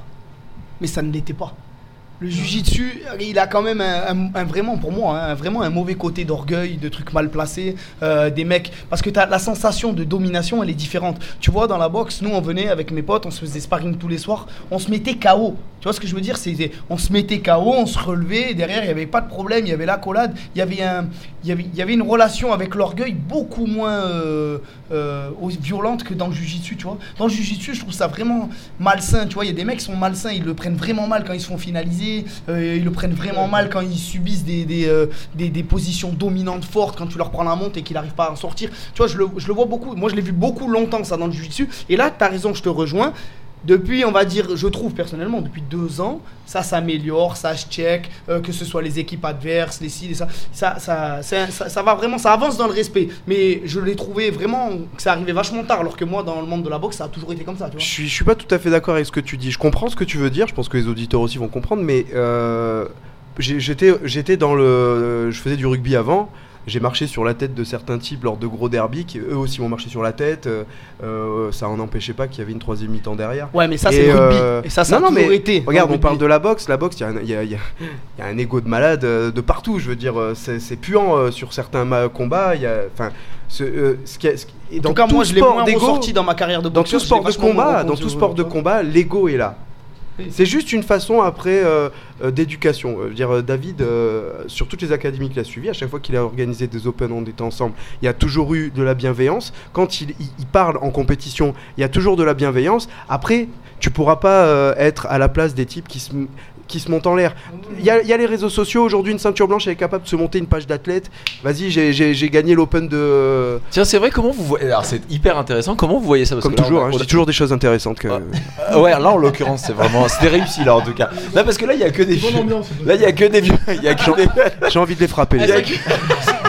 Je trouve que On va mettre des tartes. je trouve, je trouve que Fred pour un mec du sud, il dit beaucoup de trucs intéressants. Pour un mec qui a pris pas mal de tartes dans la gueule, il est. Après ce podcast, on les garde séquestrés ici, ça dit pas. On les garde 2-3 jours. séquestrés Non mais comment vous, comment vous voyez ça vous? Je suis d'accord, depuis euh, on va dire 2-3 ans, il y a eu une, une, une volonté de professionnalisation, mais vous qui avez vécu euh, la, la vrai développement du La jiu-jitsu guerre, la brésilien, évidemment c'est pour vous il y a... Il n'y a rien de nouveau, dans ce- mais, mais c'est vrai que les réseaux sociaux, les choses comme ça, permettent ça aujourd'hui. Comment vous voyez ça aujourd'hui? Alors moi je vais revenir déjà sur cette histoire d'ego, etc. Je pense que déjà quand on vieillit, on met ça un peu de côté, etc. Parce que j'ai des souvenirs avec David justement. Les premières fois on s'est vu il y a 20 ans en compète, on se regardait de travers. Non mais David il a pas d'ego, attendez, vous rigolez ou quoi? C'est un mec qui a pas d'ego, David. C'est- Ah non, je rigole. Ah non, mais du coup, mais c'est- non, David, David a eu un mouvement sur sa chaise. non, mais, Jérémy s'est écarté. euh, mais pour le coup, je pense que David il pourra pas me contredire là-dessus. On se connaissait pas plus que ça à l'époque. Tiens, reprends le micro, Jérémy, Euh, ça je va. me souviens, on était ceinture bleue ou blanche tous les deux. On se voyait en compète. On s'est jamais. D'ailleurs, on s'est jamais Ouais, rencontré parce en. en-. Parce que, ce qu'il dit, je vais te laisser dire, mais on- je me rappelle qu'à l'époque, il était plus dans le, euh, sur le nord, euh, dans le sud, enfin oui, à Paris, moi dans le sud. On faisait pas tout à fait les mêmes compètes. Et les, les compètes, euh, on s'est pas croisés dans les mêmes catés. Toi, tu Ouais. faisais le truc de la haute blood. Moi, je faisais l'autre de, de Mialo euh, à, comment ça s'appelle, Toulon-les-Bains. On s'est jamais trop rencontrés. On aurait pu. Ouais, peu. En plus, on était dans la même caté Ouais, à mais à chaque l'époque. fois, ça collait pas où t'étais pas, où j'étais pas. ouais. Voilà. Et en Vous fait, êtes jamais rencontré en compétition? Non, Non. En fait, euh, à chaque fois, c'est soit on n'était pas dans la même caté. Voilà, ou un plus lourd, un plus ou lourd. voilà. Ou soit euh, des fois David combattait pas à cette compète-là et Ouais, moi je la faisais. Des et fois, il y avait une compète à une semaine, c'est la Haute Blood Cup que tu faisais. Moi, à Voilà. l'époque, j'avais fait une autre. Après, il était sur un autre endroit, moi sur une autre. Et c'est qu'on se croisait. euh, Mais c'est vrai que quand on se croisait, genre on se regardait de travers à l'époque. tu sais, On se connaissait même pas. ouais, ouais. Mais il y avait le truc de machin, tout ça, euh, l'ego à l'époque, machin qui. Ah ouais. Alors que. Bah, C'est normal, c'est un sport de combat, les gars. Ouais, c'est ouais, logique. Mais c'est vrai que maintenant il y a, on a plus rapproché, différent. rapproché les gens, etc. C'est différent. On pour la même mais chose. euh, et mais tout, ça, c'est vrai que du coup ça m'a fait tilter sur ouais, il y a 20 ans on se voyait en compétition, Ah ouais. on se regardait, on se Croisé regardait de loin. Genre, euh, ouais, non, il est pas dans ma caté, pff, allez, euh. Après, c'est bon un peu d'ego, faut pas non plus nier. Il y a toujours de l'ego. dans- Moi, j'en ai comme tout le monde. Je veux dire, c'est bon, mais euh, il, le côté, il y a un côté sain de l'ego et un côté malsain de l'ego. Tu vois ce que je veux dire? Il y a un côté où t'es animal, t'es t'es toujours énervé sur les gens et même que tu gagnes ou que tu perds, t'es- enragé, tu vois. Et moi, je trouve que c'est, il faut réussir à gérer. Alors peut-être qu'aujourd'hui, je tiens discours parce que je suis plus mature entre guillemets. Si je sais même pas si je le suis vraiment, mais bon. Si, mais c'est Et, sûr, euh, c'est sûr. et voilà. Et quand j'étais plus jeune, en tout cas, c'est vrai que même quand j'étais dans la boxe, l'ego dont je te parle, je l'avais pas à la salle, tu vois. Par contre, en compète, j'étais un animal. J'étais un, j'étais un chien en cage. J'étais euh, les mecs, je les regardais de travers de A à Z. C'était une catastrophe. C'était quand j'étais dans la boxe. euh, Bah, David, il était comment alors euh, au tout début, euh, Stéphane, en Non, compétition mais il a cet esprit, euh, qu'on peut dire, euh, bagarreur de Ah ouais. quartier. Ça, il peut pas, c'est lui qui va le Ah, dire. je peux c'est- pas le nier. Il va pas le nier, c'est voilà, c'est même de famille, comme on dirait. Hein c'est de famille, on va Ah, balancer un peu. père boxeur, frère boxeur. Frère boxeur, tous des mecs qui se tabassent tout le temps, tous les week-ends, ou quand C'est, j'étais jeune. Oui, oui, c'était un peu bagarreur. Famille de bagarreurs. Ouais. Ça a toujours été ça. Ouais, famille de bagarreur. ouais. Donc il s'est canalisé. C'est ce que j'allais dire, t'as dû le canaliser Non, mais à la salle, il s'est canalisé tout seul, je pense. Moi, j'ai jamais. Tu En fait- voulais pas ça en vrai euh. Non, et puis dans la salle, comme elle était à l'époque, comme il dit, euh, il disait à Hugo, je pense que c'est. mais il est arrivé, c'était la crevette, Voilà. euh, Comme- Pella, et il y comme avait que des ouais. mecs comme euh, Samuel Le Monin, minimum, c'était 88 Fischer. kilos, Mollem. Ils étaient tous des Golgotes, laisse tomber.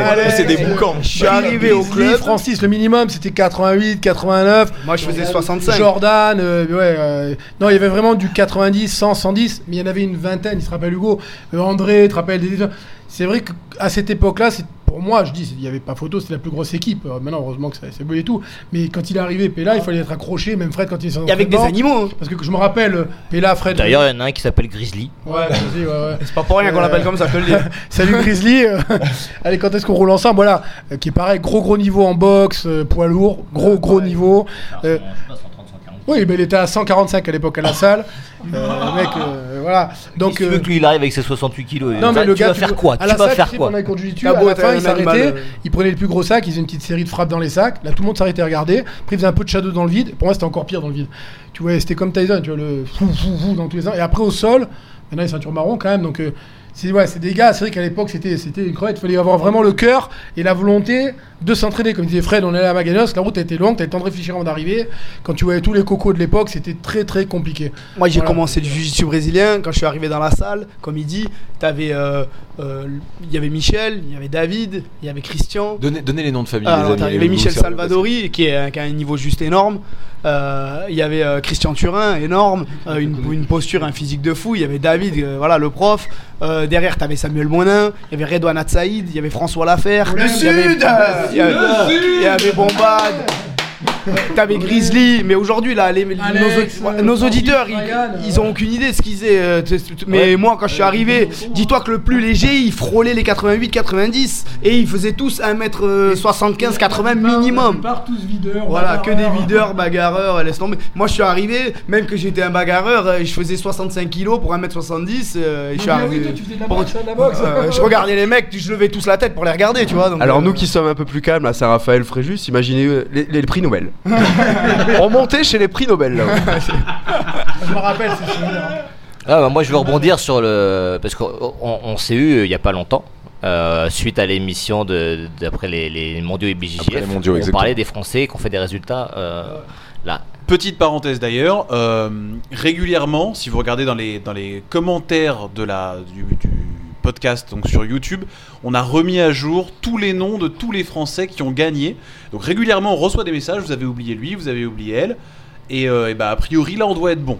Oui, on a tout remis à jour grâce donc à Hugo Février et à David Giorsetti. Et à d'autres aussi hein, qui nous envoyaient des messages. Enfin, en l'occurrence, là, les derniers, c'était vraiment ça parce que tu as même fait des recherches, David Giorsetti, dans les bases de données IBGGF pour euh, cette ceinture marron, je crois, si je me rappelle bien, qui a été euh, troisième mondial. Voilà, et on arrive. Bah en fait, euh, là justement, c'était. Michel, Michel Savadori. Je veux dire, quand j'ai écouté l'émission, je vous ai envoyé un message directement derrière parce que c'est vrai que la nouvelle génération ne connaît pas forcément Michel. Ah, Michel, en 2005 hein, quand ouais, même. hein. Et crois-moi, il y a encore un paquet qui passerait sous sa basse.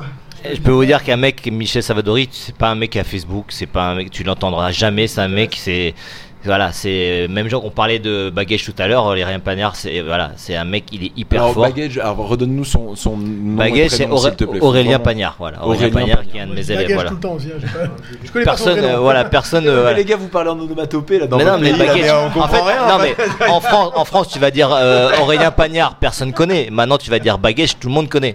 Voilà, c'est c'est les surnoms. Mais voilà, pour revenir sur Michel, euh, Michel Savadori, pour moi, à l'époque, même, et même encore maintenant, bon, ça fait un moment que j'ai pas tourné avec lui, c'est un des mecs les plus techniques qui a pu exister en France. Et c'est un mec quand même qui a fait, voilà, euh, troisième au championnat du monde au Brésil en ceinture marron, adulte. En Donc, 2005, euh, dans une catégorie où il y avait du monde. Euh, C'est ça parce qu'on se monte regarde, la tête aujourd'hui, on se monte la tête aujourd'hui avec les superstars actuelles et tout machin, mais en fait vous, ça- enfin, et je parle là, je- alors je vais m'adresser, on va dire peut-être aussi toi, euh, Fred, mais donc à, à, à toi Hugo et à, et à David, ça vous impressionne peu finalement? Vous avez vu des vraies machines à tuer dans le jiu-jitsu brésilien. Regarde, regarde, je te fais la parenthèse, j'ai le palmarès de Michel en 2005, ce que je disais souvent. Quand il a fait, euh, comme l'avait relevé Hugo, là, je- quand il a fait en 2005 troisième en marron adulte, donc c'est la même année où en marron, donc sur le podium euh, à côté de lui, donc Michel fait troisième en médio. Euh, On parle donc de Michel Salvador. voilà, en médio pesado, le numéro 1 de la catégorie cette année-là en marron, c'est Romulo Barral. en marron, attendez. Ensuite, ensuite en lévé, le numéro 1 c'est Lucas Slate, le deuxième c'est Lucas Lepri et le troisième c'est Claudio Calassans en lévé. Ensuite, donc voilà, tu ensuite vois. attendez, attendez, attendez, donc Michel a joué à podium donc troisième. Là, t'as le petit Frenchie à, côté, de tous ces mecs-là. à vois. côté, donc en galop, c'est Bruno Malfacine qui fait premier. Euh, en super pesado, c'est Vinicius Magalès qui fait premier, Rodrigo Cavaca qui fait deuxième.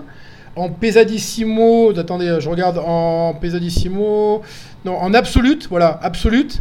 Le premier c'est Vinicius Magalès et troisième Tarsis Humphrey. Voilà, après il y a plein d'autres connus. Cette année-là en marron en 2005, Michel sur le podium, mais c'est ces gens-là qui est à côté, tous marrons. Voilà, le c'est-à-dire que si les gens se posent de la question de savoir c'était quoi le niveau en 2005 Ouais, et puis dire- euh, ouais, ça devait pas être Eh, c'est moi que tu refais là C'est moi que tu refais là. Non, et puis surtout. Fred, pète-lui la gueule, pète-lui la gueule. Le Baral, et puis surtout dire, on dit euh, Lucas Lépris, deuxième, qui était Lucas Lépris qui a fait euh, l'Europe cette année, tout le monde a dit C'est-à-dire que tous les mecs que tu cites, ils sont tous été multiples champions du monde en ceinture noire. Marron, là ils étaient Là, marrons. ils étaient en marron, c'est-à-dire c'était les futurs stars noirs. Et moi, Et t'as Michel Savadori qui se retrouve sur le podium avec eux, quoi. moi j'étais là, euh, quand j'ai dit, c'est- puisque je le coachais, j'étais tout le temps brisé, et qu'on se rappelle là. Quand il a fait le podium, j'ai vu les gens qui avaient à côté, parce que c'était pas comme maintenant, mais je savais qui étaient euh, donc ces gens-là. euh, déjà, on les voyait. Barral, euh, Barral était à la Gracie Bar avec moi, tout ça. Donc j'ai dit, mais là, ce qu'a fait Michel, c'est un truc de fou. Je, pendant deux jours, je me disais, juste ça, c'est un truc de fou. Dis, c'était énorme. Parce qu'à l'époque, on parlait pas brisien, on débarquait là-bas, tu te rappelles, euh, dans ce Tijuca Tennis Club, personne comprenait rien. Des fois, les, des athlètes étaient appelés, euh, ils n'entendaient même pas, ils rataient leur tour. Personne connaissait rien, on connaissait pas l'arbitrage. Les, les Brésiliens, ils nous usaient euh, autant les arbitres que les compétiteurs, ils avaient toutes les ficelles.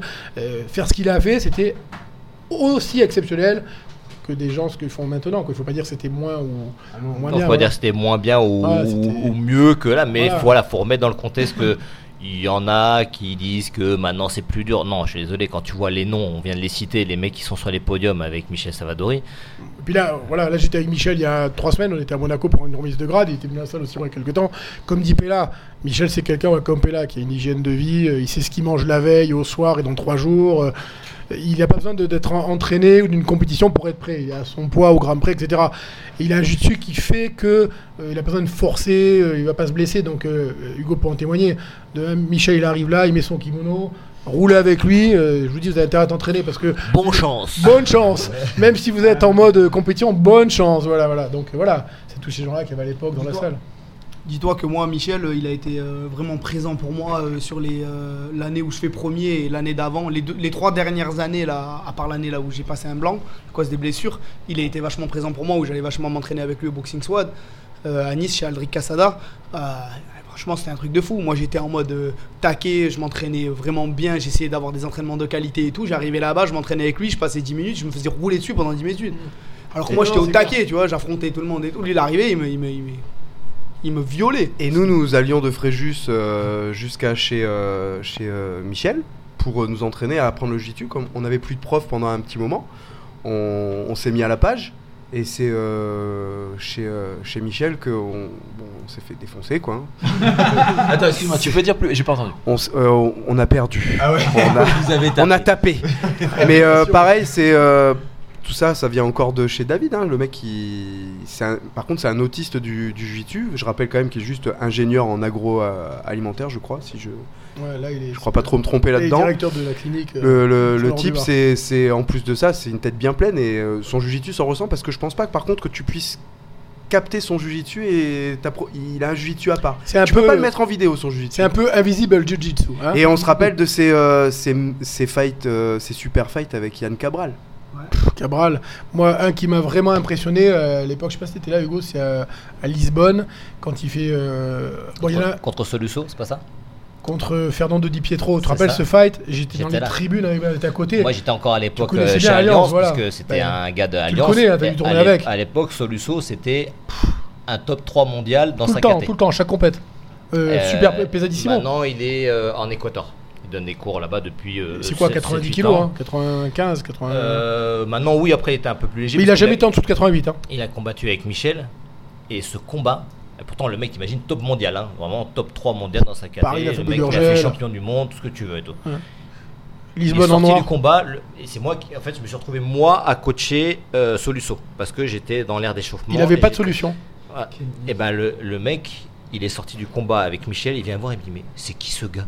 Parce qu'à l'époque, Michel était à 76, je crois, là, contre Ouais, Solution. Il a gagné Soluso, mais Un avantage. un ouais. avantage à rien et euh, je pense que l'arbitre aussi il a un peu aidé ou quoi que Ouais. ce soit parce que le mec c'était un des favoris du, du truc tu vois c'était à Lisbonne Euh, et le- Michel à peine une goutte Ouais. euh, parce que voilà La bouche fermée, euh, euh, c'est le mec il a un cardio de psychopathe il a une hygiène de vie de fou il fait du yoga etc enfin Michel voilà c'est un truc de fou tu, tu, tu le verras pas fatigué Il, il a quel âge aujourd'hui? Je crois qu'il a à peu près le même âge que, que moi je pense Ouais, à peu bah, près Michel hein. j'ai génération, 44 hein. donc je pense que J'ai réussi à le faire pouffer une fois. Tu l'as fait rire. ouais. Quoi- mais, mais Michel, Michel, il y a eu- Quand t'as essayé de lui faire une soumission, c'est ça Michel, Michel, je me rappelle très bien de ce combat euh, avec Hugo, comme dit, on était à Lisbonne, euh, contre Lucien. C'est pareil, ce combat, je suis sorti, j'ai dit, c'est- c'est c'est là, on, on- on passe un cap dans le jiu en France, parce qu'on regarde les solutions à l'époque avec Hugo dans tous les championnats mondiaux, c'était vraiment top 3 podium à chaque fois. Je crois quand il a combattu contre Michel, je ne veux pas dire c'est ou 88 ou au-dessus, mais je me demande si c'était pas à 90, enfin au- au-dessus de 88. Michel était à 67, il à en lever. Euh, à aucun moment, Solution, il a pu passer la garde, faire quoi que ce soit, il gagne un avantage. Comme il dit, il, était, il a été voir Hugo, il a Ah, dit il, a- il- du sur point, 10 il m'a minutes dit, de combat en noir, euh, hein, et il a, il a un avantage. C'est qui ce mec C'est Ouais. un qui savait que c'était un Français. Mhm. Mais, mais c'est qui ce gars? Ouais. alors il était Soluso, il était épuisé. Sans solution. Et quelques, années, et, et quelques années avant, euh, il avait fait aussi dans les premiers euh, européens où j'avais combattu aussi en noir, euh, l'ancienne salle, tu sais, où, où j'avais perdu contre, comment il s'appelait déjà ce Brésilien, là, tu sais, qui était souvent en Italie, là, qui faisait des, des combats libres, là. Euh, De chez. Ah, euh, de ouais. Nova Union là? Ouais, de Nova Union, qui fait beaucoup de combats libres. Euh, bon, bref, c'est pas important. Ouais. J'avais perdu contre lui. Mais ce qui était important, c'est qu'après, on avait fait les championnats par équipe. À l'époque, il y avait les championnats par équipe, tu te rappelles? Et donc, chacun de nous avait pris quelqu'un de ceinture noire du Brésil. C'était meilleur de toutes les académies mélangées. Et Michel était tombé contre Mégaton. Tu te rappelles pas de ce combat T'étais pas à cette- ce championnat d'Europe voilà. Et c'est pareil, et quand on connaît Mégaton, le palmarès, le mec qui a fait le plus de, de championnats du monde et tout, et c'est pareil, euh, Mégaton euh, avait gagné de rien du tout, euh, pas de finalisation, il était sorti la langue dehors, il disait mais c'est qui ce français, tu vois? Nous on avait fait tous plus ou moins pas le figure, je veux dire, c'était c'était dur. Moi j'ai pris euh, Fabiano Faragola de chez, de chez Royler, avec pareil, combattant de Valetudo et tout. euh. D'ailleurs je m'étais pété la côte, je me rappelle sur ce, sur ce combat. Et, mais lui, euh, Michel était sorti, voilà, avec Mégaton, tu vois, qui défonçait tout le monde, parce que c'était il y a 15 ans derrière. hein.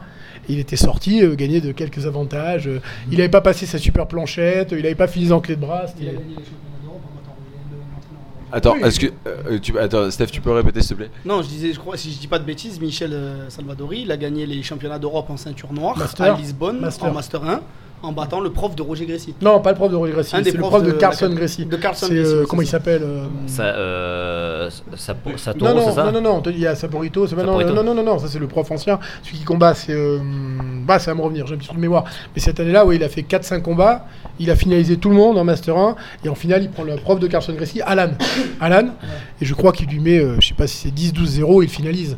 Là, je dis, c'est pareil, tu prends le prof de chez Carson Gracie, Rio de Janeiro, qui enseigne à tous les trucs, et il s'était pris 10-0 ou 12-0, finalisé. Donc c'est vraiment, c'est vraiment du, du- du niveau quand même. il y a du niveau. Euh, Qu'est-ce qui fait pour vous Alors, oui, vous allez me dire, c'est la présence des réseaux sociaux et choses comme ça, mais donc apparemment, on est, euh, enfin, d'après, tu nous cites le meilleur français. Non, non, non. Non, à l'é- pas- à l'époque, oui, c'est Michel. euh, oui, bah, Aujourd'hui, moi, d'après ce que vous dites, enfin, très honnêtement, je sais pas si quelqu'un pourrait se vanter d'avoir fait ce qu'il a fait, en Non, fait. mais il a, il a fait des gros résultats. Après, euh, au niveau dans ses compétitions internationales. Après, je sais qu'il a combattu aussi des, des Français. euh, euh, il a perdu en nogi, si je me rappelle de mémoire, euh, contre Pierre-Louis David aussi. En nogi, euh, au point, je crois, sur une compétition de nogi. euh, J'oublie sûrement. Mais c'est vrai qu'en palmarès, de ce qu'on voyait des grosses compétitions, des rendez-vous importants, euh, il Ouais, a avec fait des gros noms de l'époque. des ouais. gros noms. l'époque, Où il y avait des gros noms de l'époque, tu vois. Français, c'est sûr. Ah, il a fait partie de meilleurs Français, c'est sûr. Maintenant, j'aime pas dire, voilà, comme vous avez dit, ouais, c'est le meilleur. oui. Non, pour moi, c'est sûr, il fait Mais, partie euh, du top. non, c'est vrai, t'as raison. Ça veut rien dire de dire le de dire meilleur. le meilleur, français. voilà. Perversité parisienne encore. Tiens. Ouais, non, mais c'est pas ça, c'est que y a, y a, y a- c'est- eh, tu sais, c'est. Crois que je suis là pour réguler Attends, euh, je vais essayer de t'expliquer, tu vas comprendre, je pense. Euh, Utilise des mots simples. Les mots Merci, Non, mais c'est gentil. C'est un sport de combat. Euh, évidemment, en fait, ça veut rien dire de dire c'est le meilleur ou pas le meilleur. Mais quelque part, les gens derrière, à un moment, on se pose tous la question quel est, alors pas le meilleur, quel est celui qui a le plus marqué le jiu-jitsu brésilien, le français France, Oui, Au niveau compétiteur, allez. je te laisse commencer Hugo d'abord. Ou Fred. Depuis le début, qui a le plus marqué bah, C'est difficile, comment dire, marqué, parce que En avant, avant t'avais pas de réseaux sociaux, donc maintenant, c'est vrai que tu vois beaucoup Voilà, d'expositions. exactement. Un top trois, tu me mais, ch- mais chacun, chacun à son époque, euh, voilà. Après, ouais, dans les meilleurs compétiteurs, Parce que tu prends Bah, toutes les ceintures aussi, c'est ça voilà. Après, euh, bah ouais, Michel en a fait partie, Sam en a fait Ouais, partie, en Michel, fait c'est encore sûr. partie. Les noms de famille, les gars, je vous en prie. Samuel Monin, Michel Michel. Euh, après, ouais, il avait, il y avait des mecs comme François Lafer aussi qui faisait partie de la même équipe aussi. Qui Voilà, c'est- on parle de mon équipe, c'est vrai. On a Là, tendance à oublier Sébastien Spira. Exactement. Qui a- ouais. qui a- sa grande époque était Ouais. un monstre. Ouais, c'est un gros compétiteur aussi. Voilà, euh, Sébastien Qui Spira. était d'où Qui était d'où? De Gap. D'accord. Après- C'est beaucoup de gens du sud-est hein, quand même hein, que vous Ah, nous quand euh, même, donnez. hein, hein, croire de- euh, non, Bon. hein, quand même, hein. Non, mais à l'époque, c'est vrai, parce qu'on dit, comme il dit à l'époque, c'est vrai que là, on part euh, 10-15 ans derrière. Mais sur Paris, il y a les anciens, il y a Aziz Chirigui, euh, du Cercle, il y a Gilles Arsène, euh, il y a euh, Pierre-Louis David aussi. Voilà, je peux continuer à en citer beaucoup. Je ne vais pas tout dire parce que je vais voilà. en oublier. Mais euh, on va dire, ça C'est David Perlouis ou Jean-Louis David David? David, Jean-Louis. David Pierre-Louis David. Pierre-Louis David depuis le début. Mais tranquille, il t'en veut pas. On le sait. David Pierre-Louis. c'est Il t'en a jamais voulu. Il t'en a jamais Non, mais c'est trois prénoms, c'est compliqué. DPL, tu dis DPL, c'est mieux. Non, voilà, voilà. Après, euh, tous ces, il y a plein de gens, des anciens, vraiment les anciennes Ah, Après, il générations. faut surtout pas oublier Laurence Cousin, qui est quand même. Laurence euh, Cousin. Non mais en fait vous avez raison. Voilà, je pense que c'est euh, important pour les gens quelque part. Mais, mais, mais, mais il faut. En fait vous avez raison. Ça peut pas être une discussion de podcast. Donc je m'excuse un petit peu d'avoir posé cette question là. Même si en fait elle est assez logique comme question. Mais vous avez raison. Ça peut pas être une question de podcast. Je pense que c'est c'est en fait dû à des époques et des Voilà. choses comme ça. Qu'est-ce qu'ils ont apporté Voilà. Savoir qui est le meilleur en fait c'est pas possible. ça veut rien dire. Comme là, moi, j'ai en mémoire mes élèves, parce que je te dis, Michel Sadori, ça m'a marqué profondément. Euh, Sam aussi. C'est ça. C'est aussi il- parce que ce sont des ce élèves. que je te dis, quand Sam il fait vrai. Rodolfo Vieira, Bernardo Faria, tout ce qu'on a cité, André Non, vrai, vrai. euh, Philippe Epena, ça a marqué. Maintenant, euh, j'oublie peut-être, mais à l'époque, on se rappelle les, premiers mondiaux, des gars qui ont fait des podiums en ceinture bleue, tu te rappelles, euh, en violette, il y en a eu, et puis je te dis, des, des, des gars qui ont fait des super perfs. Mais là, j'ai mes élèves en tête et tout, donc euh, il faudrait faire plutôt c'est vrai, euh, un truc sur internet avec tout le monde qui vote, et on aurait peut-être les 10 préférés. Mais ce serait les communauté- 10 préférés. Est-ce que ce serait les Ben, avec, euh, avec, un, avec, un, en fait, avec un peu de recul, euh, Sachant que la GFT, la GFT, ils sont nombreux, donc il y a beaucoup de votes de la GFT. b- big up euh, les euh, trucs là. Les borgnes Les pirates. Les pirates. Les pirates. Euh, non, euh, il y avait. euh, nous, on avait les yeux qui brillaient sur quoi? On avait les yeux qui brillaient sur, euh, sur David. Ouais. J'avais, je voyais Hugo Février en compète. euh, Emmanuel Fernandez. Ouais, voilà. euh, Sébastien Spira. Manu, c'est pareil. euh, euh, Michel Salvadori. Déjà Sam. Euh, après, il y a eu Baggage parce que franchement, moi, j'adorais ce, Ouais, ce très, combattant. hein, bagage. Euh, j'ai connu Zakaria Arab aussi, Aziz Cherigui, euh, je l'ai vu lui au championnat d'Europe. Euh, voilà, c'est. il y a beaucoup, beaucoup de monde fort. Un mec qu'on n'entend plus parler maintenant, Cassim Manan. Aussi. Cassim Manan, les gens maintenant connaissent, enfin la nouvelle génération ne connaît pas du tout. C'est un mec qui a commencé avec moi, Cassim, euh, au Dojo 5 à Paris, quand j'ai démarré Jiu-Jitsu, qui après était au Temple des Arts Martiaux avec moi aussi. C'est un mec qui détruisait tout le monde. Cassim Manan, bah, tu demanderas, puisque vous voyez souvent euh, Dao ou Pank, parce qu'on vient, on, on vient tous de- du Temple des Arts Martiaux, hein, Dao, Pank, euh, Jean-Louis Bongo, tous, tous ces, tous ces gars-là, on vient tous du, du même club à la base. Euh, ouais, C'est-à-dire que dans le sud, tu avais David Giorzetti et tu avais à Paris le Tissier d'un côté et le Temple Le des Arts Martiaux de l'autre. On était les trois grosses équipes en France en fait. Et Jérémy aussi. Emmanuel Fernandez Ce que j'allais dire, il y avait, euh, il y avait mon luçon. à Montluçon. Jérémy aussi. ah ah non, Jérémy était avec moi, ouais. Voilà, c'est ça. il y avait Ouais, et Jérémy, l'époque, Jérémy. Dels aussi. Jérémy Dels aussi, c'était un Et gros combattant. Hein. David, il était euh, chez, au Cercle Tissier. Certifié, après il a basculé. Et donc tu avais un gars qui, ça, les anciens le connaissent tous, Cassim Manan, il est à Toulouse depuis quelques années. Ouais. C'est un mec que tu n'entends plus parler, mais c'est un mec, laisse tomber. Et puis qui a fait carrière aussi dans le combat libre. Hein. C'est le pro- fait des un, un des premiers euh, combats, euh, un des premiers Français qui a combattu au Juggle Fight Ouais, Jungle Fight. Hein. Là, c'était pas Euh, qui a combattu du contre Cyborg, hein. à l'époque. Hein. Euh, il a battu des mecs de, de, de fou. C'était ouais, un gamin. C'était un gamin. Et le mec. Ah est- non mais raconte ça. c'est- Attends raconte ce. Mais Cassim, non ah les non, gars, arrêtez ouais, là. non, mais- on n'y connaît Il rien. est- on mais- n'y connaît ils rien, le on disent, répète ils le disent à chaque fois, les épisode. gars, on ne connaît rien. Donc Non, là, mais c'est vrai, on est là pour apprendre. Excusez-moi, je mange hein, vous en avez, même temps. vous, avez, vous avez de la chance aujourd'hui d'avoir des vieux dinosaures. euh, Ah des vieux de la vieille c'est- là. Vieux quoi, croulant. des- Ah non, mais Attention doucement quand même. C'est À pas moi qui te défends. à je- l'occasion, je je effectivement, euh, que vous croiserez euh, Dao ou, euh, ou Pank. Euh, c'est vrai que voilà, il y avait un gars à l'époque euh, qui nous, euh, c'était un, gamin. Moi, j'ai commencé à lui donner des cours. On était ceinture blanche. euh, on s'entraînait ensemble, etc. Mais c'est un gamin, bah, c'était un gamin à l'époque. Hein, je me souviens plus quel âge il avait quand il a commencé avec nous, mais je sais pas, il devait avoir 16-17 ans, un truc comme ça. Et bah, comme tous les gamins, hein, c'est une éponge, donc il avait une facilité d'apprendre. Et le mec, après, le mec, il défonçait tout le monde en compétition. Il a fait les, les championnats d'Europe à dans les bains, Vitel, machin et tout. Le gamin, il a fait défoncer tout le monde, enfin partout. Et c'est un des premiers Français, effectivement, à l'époque, à avoir été un prospect du Pride. Malheureusement, il y a, il- ça n'a pas abouti. Euh, La raison non, enfin on sait pas. Il y a un je truc. connais euh, personnellement, Voilà, je, je connais pas la raison. Euh, mais euh, c'était, oui, oui, c'était un prospect du, du, du Pride. Après, elle était à deux doigts de combattre au Pride avec les grands noms. Et euh, parce qu'il avait combattu, il, avait, il a combattu en Angleterre, je crois que c'était au Cage, au Cage ou des trucs comme ça. Où il, voilà, il a, il, a, il a gagné plein de combats. Il a combattu, c'était un, un, pro- un des premiers ou le premier français, je veux pas dire de bêtises, à combattre au Jungle Fight euh, au Brésil, dans l'organisation de Walid Ismail, où il y avait pareil que des gros noms, hein, tu vois. Et je sais qu'il a euh, combattu contre Cyborg notamment, entre autres. Mais voilà, il a fait, il a fait une belle petite courte carrière dans le MMA, mais il est vite, très vite monté. Et euh, voilà, comme je dis, il était à deux doigts de passer au Pride. euh, malheureusement, ça s'est pas fait.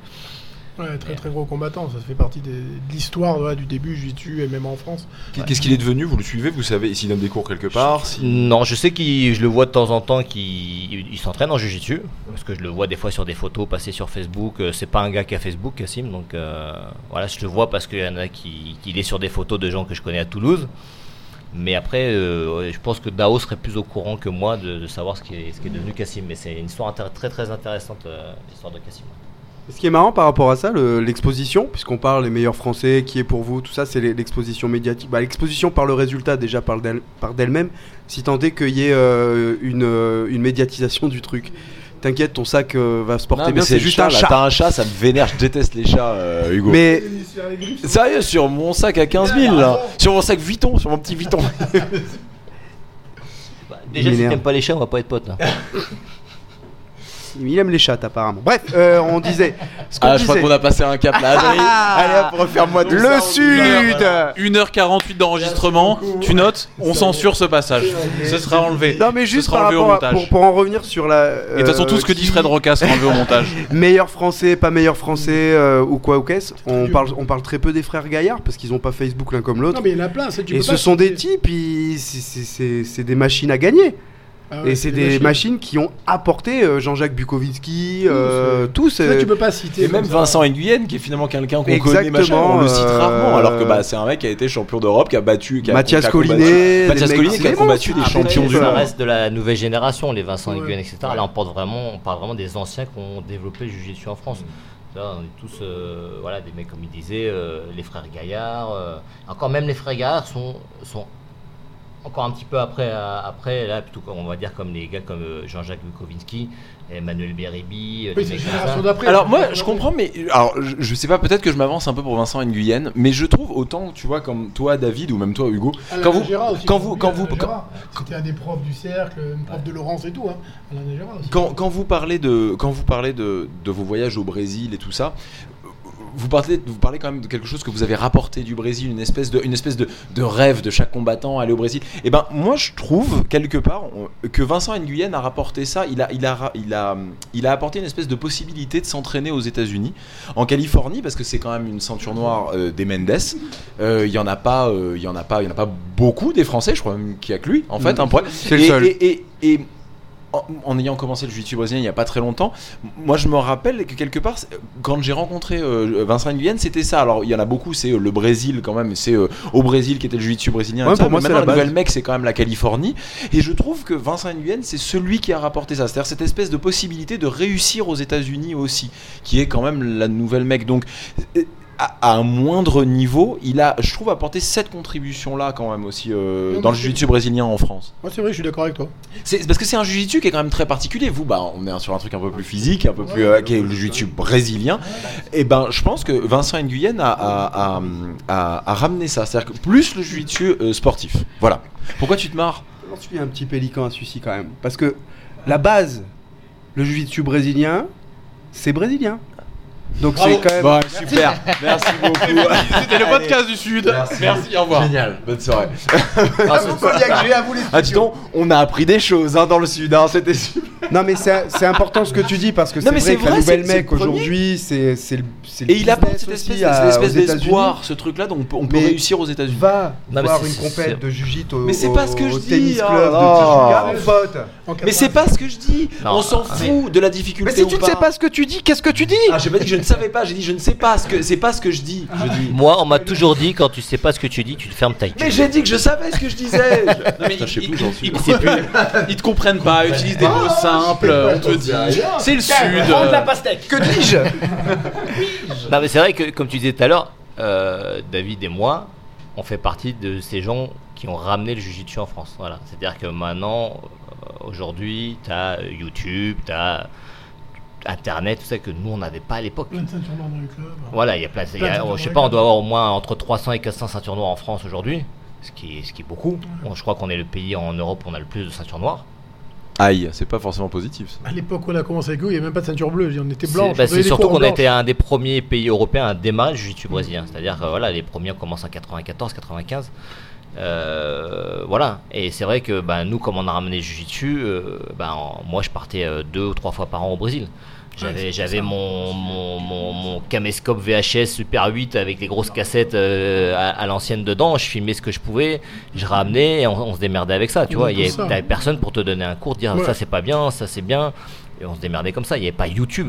Que. Et pas de ceinture noire euh, là, par un mec qui passait de temps en temps. Et moi et Michel, je me rappelle, on avait même les classeurs. Tu te rappelles On allait au Brésil et Michel, pareil, on prenait des notes et j'avais un classeur et, et je rangeais aujourd'hui, j'avais vu telle technique, telle technique. Et je rentrais en France avec deux semaines au Brésil où dans les cours, je sortais le classeur et au Tini à l'époque, la première salle, et je, je, je lisais les cours que j'avais mis dans le classeur. Et je faisais le cours avec ça. Mais c'était.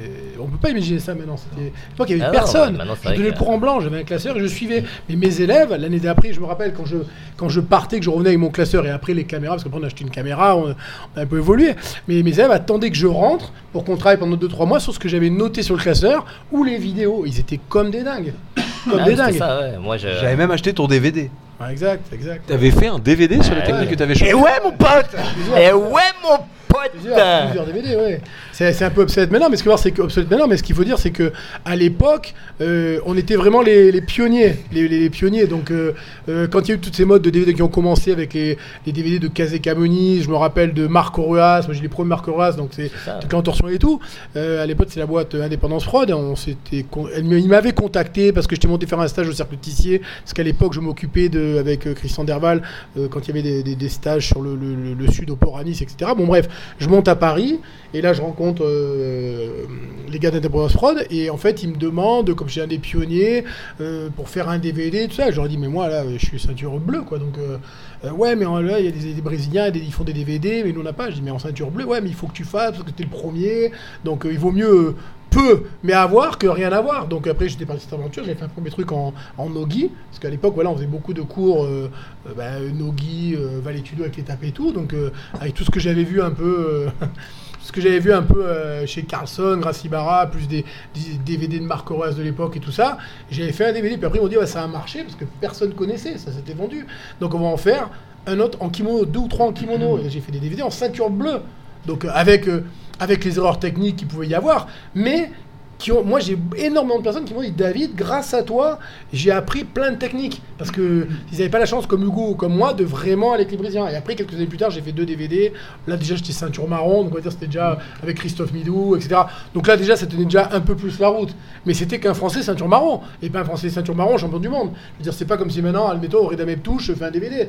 Il sera euh, sûrement meilleur. Mais à l'époque, le DVD que j'avais fait en ceinture marron, avec mon niveau de compétition, où je, tournais quand même pas mal comme Hugo, et le bagage que j'avais, que j'avais avec tous les, les cours partis et tout, j'ai eu énormément de gars qui viennent me voir encore maintenant. Hein. J'en ai eu encore euh, Christophe Chapuis, il m'a dit David, au championnat de France, j'ai ton DVD, euh, qu'est-ce que j'ai kiffé à l'époque, je m'entraîne avec ça. Il me dit c'est énorme, à l'époque j'ai appris sur ton DVD. Et voilà, donc euh, maintenant Tu, c'est sûr. tu l'as encore toi, Fred? Non, Non, non, mais c'est. euh, Mais avec le digital maintenant. Tu euh, dois peut-être trouver, pouvoir trouver quelques rushs sur YouTube, peut-être. Il faut, faut vérifier. Ah ouais? Ouais, Enfin, moi j'ai rien mis. moi j'ai tout gardé pour moi au prix, au prix où il me l'a fait parce qu'à l'époque, euh, le gars. Tu t'es était fait de l'oseille un peu avec ça Ah non, mais, tu vois, Eh, grâce à Dieu, c'est bien, regarde, le DVD. On, on parle de prix, mais ce qu'il faut savoir, c'est que les mecs de- de- d'aujourd'hui, ils vont sur YouTube, ils, vont, ils ont n'importe quelle technique. Moi, quand j'ai commencé, on avait des cassettes VHS en import. Ouais, on se battait. Euh, le les- seul endroit où tu trouvais ça, c'était à Paris, c'était à la montagne Sainte-Geneviève, Ouais. à bout de store. Euh, moi, je passais deux, trois fois par semaine parce que tu sais que Ah, dès je qu'ils avaient, un, dès qu'ils avaient un, un arrivage, ça partait euh, direct, tu vois. Et c'était, vous dire le truc, 500 francs la cassette à l'époque. 80 euros, Ouais, imagine, il y a 20 ans. T'imagines le prix? 500 francs la cassette. Et j'ai- moi, j'avais toutes les cassettes. Tous les Valetudo, tous ça les pouvait être IVC, super tous les riche, quoi, en fait, c'est ça. tous les trucs euh, techniques. Et Moi, j'avais j'avais trois, quatre cartons. T'es le seul qui avait de l'oseille. c'est ça, c'est tout ce que tu veux nous dire. Pareil, une Non. bibliothèque comme toi. J'avais de la, chez moi, ch- j'avais de la des chance, VHS effectivement, de gagner partout. bien ma vie en tant que barman à l'époque. Attends, on va y revenir après. on va pas te euh, lâcher, mon pote. Et, euh, et voilà, donc, mais c'est vrai que les gens se rendent pas compte, c'est que t'imagines, à l'époque, moi, un salaire, moi je gagnais bien ma vie, mais un salaire moyen, c'est déjà tu- quand tu gagnais bien ta vie, c'était 10 000 francs, tu gagnais déjà très bien ta vie à l'époque. Ça fait 1500 euros aujourd'hui. C'est 1500 euros, c'est quasiment le SMIC, tu vois. Euh, et sur 10 000 francs, t'imagines que tu dépenses 500 francs pour une cassette. Bah ouais, c'était énorme. On en prenait 10. Ouais, voilà, dès qu'il y en avait, tu prenais tout ce qu'il y avait à prendre. Moi j'ai une anecdote aussi, comme tu dis, j'ai acheté des cassettes euh, comme toi, je passais aussi par euh, un revendeur aussi à Paris, mais à l'époque, tu te rappelles Hugo de Paquetas au Brésil? Moi j'étais un des premiers, Paquetas c'est un gars qui était un ami intime de Carson Gracie et qui filmait tous les événements de l'IBJF et qui suivait les combattants et quand tu participais au début en 96, 97, 98 au mondial, Paquetas on le voyait chaque année et il te, il te comme le font maintenant euh, sur nos événements euh, les gars de ou Luca, en fait ils te suivaient, ils te donnaient une cassette où, on te filme, où tu étais filmé en train de combattre. Et un jour j'ai eu la chance d'aller chez Paquetas, t'as déjà été chez Paquetas? Non. tu voyais sur des événements. Moi on était devenu amis intimes parce qu'à l'époque avec travaillait Mario, mon associé, on a acheté des, des valises entières de cassettes. Donc il m'a amené chez lui, un jour je suis rentré avec mon pote Mario, bah, on a quasiment tout pris. C'est-à-dire on a, il avait euh, des étagères entières de tous les combats de jiu-jitsu de, de la fédération donc la- de, Carlos Dressi. Et j'ai même acheté un jour, il me dit, mais là j'ai même des ca- quand on a acheté tout ça, il me dit, j'ai, euh, si tu veux, tous les combats de ceinture bleue de Marcio Fitosa, tous les combats de ceinture violette de Tereré, tous les combats ceinture violette de Pédépan. Et Donc- tu as regardé tout ça? Entièrement non, en accéléré. Mais alors j'ai même acheté en plus des cassettes techniques. Hugo, chez moi, je te montre. J'ai une cassette entière sur les combats bleus de Fitosa, une cassette entière en bleu sur Robson Moura, une cassette en bleu sur Tereré. Tous leurs combats, des événements en bleu. Mais ça, personne n'avait ça à l'époque. Tu n'étais même pas au courant. Parce que Paquetas leur filmait pour eux. Et moi, ils me les revendaient. Tu dis rien, je te les revends. J'étais le gringo. J'étais le gringo qui avait la monnaie. Et moi, je me suis Tu dis à personne que tu te fais avoir. Hein. tu, tu diras pas à Tereré, tu diras pas à Pédépan, tu diras pas à Fitosa que t'as ces cassettes.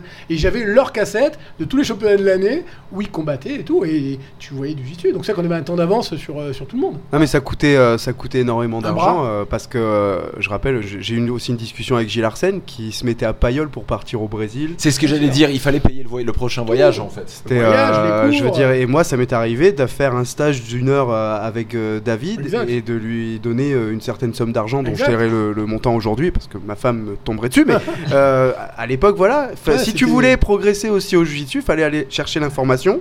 L'information n'était pas gratuite. Non. Et y en a, ils m'ont dit Ouais, t'es capable, tu as dépensé ça pour. Bah ouais, moi, c'est le garant du jiu-jitsu en France aujourd'hui, en tout cas dans le sud, euh, c'est David. Euh, J'ai aucun scrupule à filer euh, l'argent à, à ce gars-là.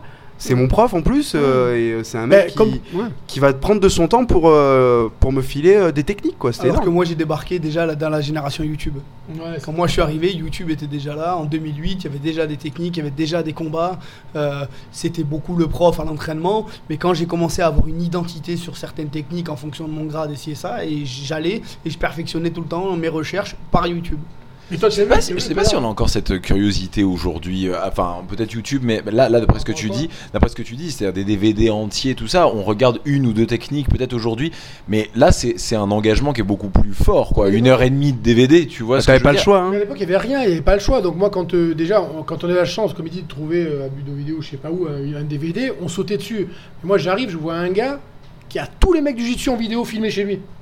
Tous les meilleurs. Là, c'était- on parle de 96, tu vois, 97. Et tu vois, et on parle de Terré, de gars comme ça. Donc, euh, et je savais que j'avais un- une cassette que, qui, était, qui se vendait pas, que personne n'avait.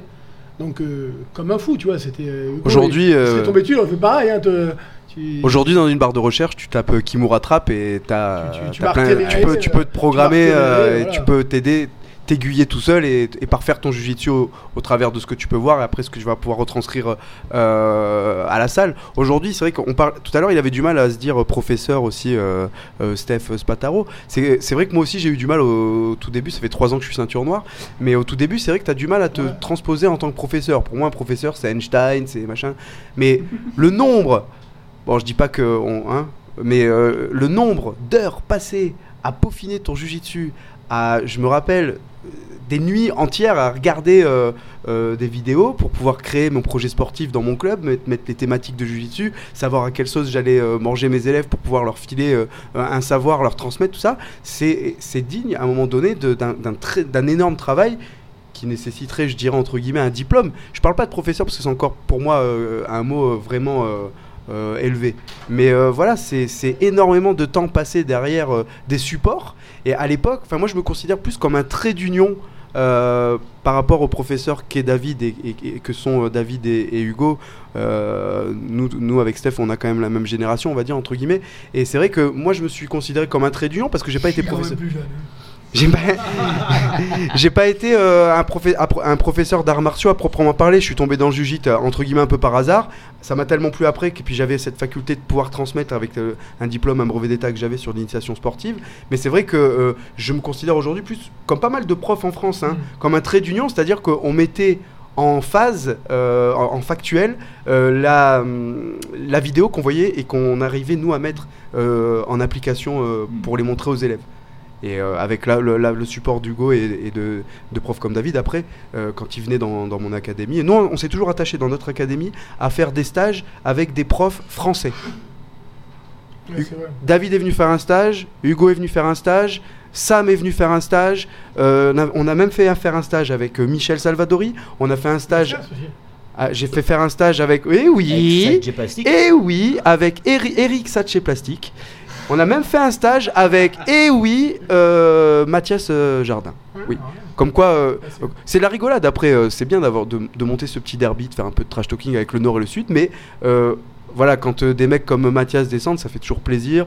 Et puis nous, on met un point d'honneur, voilà, à faire intervenir des Français qui ont un vrai niveau, qui ont dépensé beaucoup d'argent au tout début de leur carrière pour transmettre et aussi progresser. Et si on progresse tout seul, c'est impossible. Il n'y a qu'en étant avec les autres qu'on progresse. Donc aujourd'hui, voilà, le jiu-jitsu brésilien, on peut le voir vraiment comme quelque chose aussi de positif. Et, ça, euh, je dirais, c'est le don de soi. J'aime la vie, je chante. Que dis-je? Je danse la vie. Ah. Ah, je- voilà, je ne sais plus quoi dire. Après, Fred, putain. Après, comme je dis, moi, pour, euh, comme je dis, je suis pas professeur, c'est encore différent de Fred. Fred, il a un club, tu vois, c'est vraiment. euh, il a un club, il donne des cours, il est. euh, moi, moi, je suis pas professeur à, à proprement parler, dans le sens où je suis pas dans un club, je donne pas des cours tel jour à telle heure, c'est pas moi qui dirige une section JJB. Par contre, ce que je fais énormément, et ça, je le fais vraiment avec plaisir, c'est que j'oriente beaucoup d'élèves du club qui ont le professeur en référent, mais je suis beaucoup derrière beaucoup de personnes où euh, je leur donne le détail, il y a les compétiteurs, et tous les, la plupart des compétiteurs, et même des mecs qui sont pas compétiteurs, ou dès que je, vois, je les vois faire un truc mauvais, je les rattrape, dès que je roule avec plein de mecs, je leur dis non, ce que tu fais c'est pas bien, faut le faire comme ci, comme ça. J'essaie de, en tout cas moi je le fais comme ci, comme ça, tu vois ce que je veux dire? Et je suis, je, passe, je suis constamment en train de faire ça, mais vraiment constamment, je le fais. Je, putain, je vais pas dire que c'est moi qui le fais le plus, mais je le fais vraiment beaucoup et pour beaucoup de mecs, tu vois. Et il y a beaucoup d'élèves de clubs qui me considèrent comme leur deuxième professeur parce que je m'occupe en permanence de eux sur ce, sur- ce truc-là. Mais moi, en tant que tel, moi, je me considère pas comme professeur, mais j'aide beaucoup de, tu vois, j'aide beaucoup de, de compétiteurs, quoi. Ah, Hugo, je pensais que tu avais pris le micro pour euh, rajouter ta petite pierre à le, temps, l'édifice. le temps qu'il se rappelle de ce qu'il allait dire, ça fait penser par rapport à. Euh, C'est la vieillesse. c'est- ouais. Tu sais, quand on parlait des Il a cassettes. pris trop de coups dans la cassettes- tronche. des cassettes de Paquetas, te dire une cassette qui est sûrement que j'ai à la maison, je te montrerai un jour. Quand je prenais ce que dit Marceau Fitosa, tout ça et tout, il m'a fait une cassette un jour. C'était l'époque où Belfort, il avait gagné pour les UFC le de 11, 12, 13, un truc comme ça. Et je dis, tiens, ce gars, il me dit Paquetas, j'ai quelque chose pour toi. Il va me tirer de son armoire une cassette VHS avec tous les combats de Victor Belfort en kimono avant qu'il rentre au l'UFC. C'est-à-dire, j'ai des combats de Belfort en bleu, violette, il a 14, 15 ans, 16 ans. Enfin, je sais plus l'âge qu'il a, mais il est très jeune. Et, tu vois, et c'est le même Belfort qu'avant, tu le vois plus jeune et tout, c'était phénoménal. C'est des trucs, tu vois, ça, je sais pas qui. Je crois que je suis le seul à voir ça, il faudrait que je te montre ça un jour. Gar- ce que j'allais dire, t'as gardé ces cassettes? C'est. Ça me prend de la place. Oui, Mais est-ce que pas- t'as gardé un magnétoscope? Parce que c'est ça aussi. Non, tu sais ce que j'ai fait, c'est que la plupart des cassettes, je les ai fait transférer après sur DVD. Que c'est unique, tu imagines ça, les, Ah, ces trucs sur d'époque. ce genre de truc là, c'est. euh, Ça a servi à l'époque, hein. Moi, je vous montrerai ma collection de Marc Dorcel après. hein. Alors, c'est qui Marc Dorcel? Ok. Je sais pas. C'est C'est ton pas celui qui fait les bijoux. Je connais pas, je connais pas. Ah, C'est pas celui qui fait des bijoux. Exactement. tu vois, Adri, c'est le sud. c'est hein. le sud, hein. c'est le sud. hein. On- n'aura pas mieux, je pense. Non, non. On n'aura pas mieux. On fait avec ce qu'on a d'un côté, ils sont Euh, bien. on est bien là d'un côté, il fait beau. Tu vois. On s'entend bien. Il y a pas besoin de chercher beaucoup plus loin. T'en as gardé toi Hugo des cassettes comme ça, des trucs. euh, Alors en fait, non, quand j'ai déménagé de Paris pour venir ici, euh, je les ai donnés. Donc en fait, j'avais mis un mot sur Facebook en disant voilà qui veut euh, quoi. Je crois que Dao en a récupéré. Je crois que Dao il avait récupéré Dao un te carton de de- tout un peu. hein. C'est un peu le, le mastermind un peu. Il- C'est il ça, connaît Dao, tout le monde, ouais, il connaît beaucoup de monde aussi, hein, donc euh, voilà, c'est. Donc je crois que Dao il en avait récupéré. J'avais des gars, quoi, j'avais au moins 4-5 cartons de cassettes où euh, je les ai pas gardés, mais euh, mais ouais, ouais, c'était. euh, C'est une belle collection. Oui, là, oui, oui, belle collection. ouais. Et toi aussi tu t'en servais pour les cours, tout ça. T'as Bah, toujours on avait utilisé que ça à l'époque, hein, Ouais, donc euh, c'était quand on partait au Brésil, on revenait, bah voilà, on, Ouais, on avec filmait, on notait tout et on travaillait là-dessus. Il y avait personne pour nous corriger, donc euh, franchement, si on avait pu se filmer à l'époque, ce qu'on n'a pas fait malheureusement, ça devait pas être joli à voir. hein, franchement, ça techniquement, ça devait être un peu euh, vraiment de la bagarre, quoi. Bancal. Ouais, ouais, non mais. Mais en même temps, le juge compétition, c'est ce qu'il y a de vrai. Tu vois, comme David, il te dit, il a acheté des cassettes de compétition. C'est pas des techniques, c'est pas un mec qui te montre, ouais, faut faire comme ci, faut faire comme ça. Là, tu vois le gars. Après, il y a un truc que, où tu l'as ou tu l'as pas, la compréhension en vidéo. Tu vois, il y a beaucoup de gens, aujourd'hui, ils ont tout ce qu'ils veulent sur YouTube, mais ils sont pas forcément capables d'apprendre via YouTube. Il leur faut un professeur qui lui dise il faut que tu mettes la main là. Ils seront pas capables de eux-mêmes de regarder la vidéo et de comprendre qu'il met la main là pour telle raison. C'est- intéressant ce que tu amènes parce que euh, donc toi qui es euh, Gracie Barra, ancien Gracie Barra, David, je sais pas trop comment on dit, de Gracie Barra. Euh, mais mais euh, mais euh, c'est comme ça que fonctionne la Gracie Barra, je crois. Il y a tout un, un programme uniquement en vidéo. Ça a évolué au début quand j'ai Comment tu vois ça, Parce que c'est vrai que finalement c'est que de la vidéo. Eh, euh, non, mais les vidéos, mais c'est quand même des profs compétents qui donnent le cours. Après, la vidéo, ils ont une, une trame à suivre. C'est ça. Le, pas le cours, il n'est pas figé. C'est-à-dire qu'aujourd'hui, c'est tel programme euh, sur la demi-garde. Après, euh, le prof a une marge de manœuvre pour euh, montrer sa spécialité, son truc, ça. C'est pas vraiment. Aujourd'hui, c'est triangle, Kimura. et voilà. Voilà, c'est pas stéréotypé. Il y a, euh, je te dis, une trame à suivre, et après, c'est en fonction euh, du prof et tout. Chacun peut sa touche, sa spécialité. Voilà. Ok. Voilà. Bien. Eh ben écoutez les amis, je pense qu'il est temps. Voilà. vous avez, vous êtes, vous êtes un peu ennuyé pendant deux heures à écouter des gens avec des accents bizarres. Vous je- avez je- peut-être pas moi- forcément moi- tout alors, moi, je suis compris. pas content. T'es resté en plus finalement. hein. Ah, Ah, ça fait Je suis pas plaisir. content parce qu'on n'a pas battu le record d'émission. Ah, euh, je Non mais si bien. Ah là, là, là, là, on n'a jamais fait ça. Je crois qu'on n'a jamais fait ça. Mais non, mais c'était, c'était un débrief d'une compétition, tout ça. Là, on n'a jamais fait ça. euh, on n'a jamais fait ça en, en podcast euh, pur, simple. On n'a jamais fait ça. Là, on est à 2h10. C'est qu'on n'a pas encore attaqué les sujets concrets. Non, mais là, David, tu vas être heureux d'être resté. On va attaquer le sujet. Alors il y a un, Alors, alors moi j'ai un sujet, un vrai sujet moi que hein, que beaucoup de gens se posent la question. c'est comment tu as gagné ta vie jusque-là, c'est ça? Non non non. non. Et que moi j'ai beaucoup de gens qui se posent la question, dont moi-même. Donc je n'ai pas encore eu cette réponse-là lors, lors d'aucun podcast, ou alors j'ai mal écouté. Pourtant je les ai tous écoutés. J'espère que c'est pas à nous que tu poses la question. hein. C'est à vous que je pose la question. Non, parce que beaucoup de choses sont de simples bêtises. hein, attention. Voilà. La question est que fait-on avec tous ces petits morceaux de savon qui nous restent dans la boîte, dont on ne peut pas se servir Ah bah, Qu'est-ce qu'on en Alors, fait c'est très simple. Tu peux tous les garder. Et te les foutre. Non, Ah ça dans le on rigole hein. Du caca prout prout Non, non, tu peux tous les garder. Alors, toutes les entrées mises à part, alors les, les, les, les petits castagneurs. euh, Question- question Mais non, mais pertinente. alors, euh, tu les gardes et je le fais moi-même. Euh, je sais qu'Adri le fait est-ce que aussi. tu peux les faire refondre Tu les gardes, mais alors il suffit de les garder et une fois humidifiés, bah, ils collent. Tu sais, ils deviennent un peu pâteux machin. Et si tu les mets tous les uns sur les autres, Tu recrées tu un recrées ça. un. Une de savon. Une sorte. Exact. Ça faisait longtemps qu'on a. Merci Fred. Merci Fred. Super. Il, il- il parlait pas devant le micro avec un peu de chance. C'est euh, on Passé. le censurer. Personne n'a entendu la partouze de savon. Je pense que c'est bon. On est bon. Jérémy on est bon. Je pense qu'on est non, bon. non, mais tu, tu peux pas les, les refondre euh, ensemble Euh, très honnêtement, je pense que c'est pas terrible. J'ai essayé, j'ai fait des essais un petit peu, tu sais, en mélangeant avec de l'eau, tout ça. C'est très compliqué. On avait une de, sa- de sa- de- une de nos savonnières qui m'avait dit qu'elle le faisait et qu'elle obtenait du savon liquide et tout ça. Alors déjà, c'est pas terrible parce qu'il y a beaucoup d'eau. Non, pas, pas de ça chez nous. euh, pas de ça chez nous, David. Mais il y a beaucoup d'eau, c'est pas terrible. l'eau, puisque c'est bah, c'est un milieu, bah, c'est des bactéries. hein. L'eau, c'est la vie, hein, donc euh, c'est des bactéries. Euh, donc c'est pas terrible, terrible. Le mieux, c'est vraiment de les, de les garder, et puis bah, tu, soit tu les fais sécher, et puis quand t'en as plusieurs, bah, tu les humidifies, tu les mets dans la boîte, et puis tu les mets les uns sur les autres, ça colmate, ça te fait un autre savon.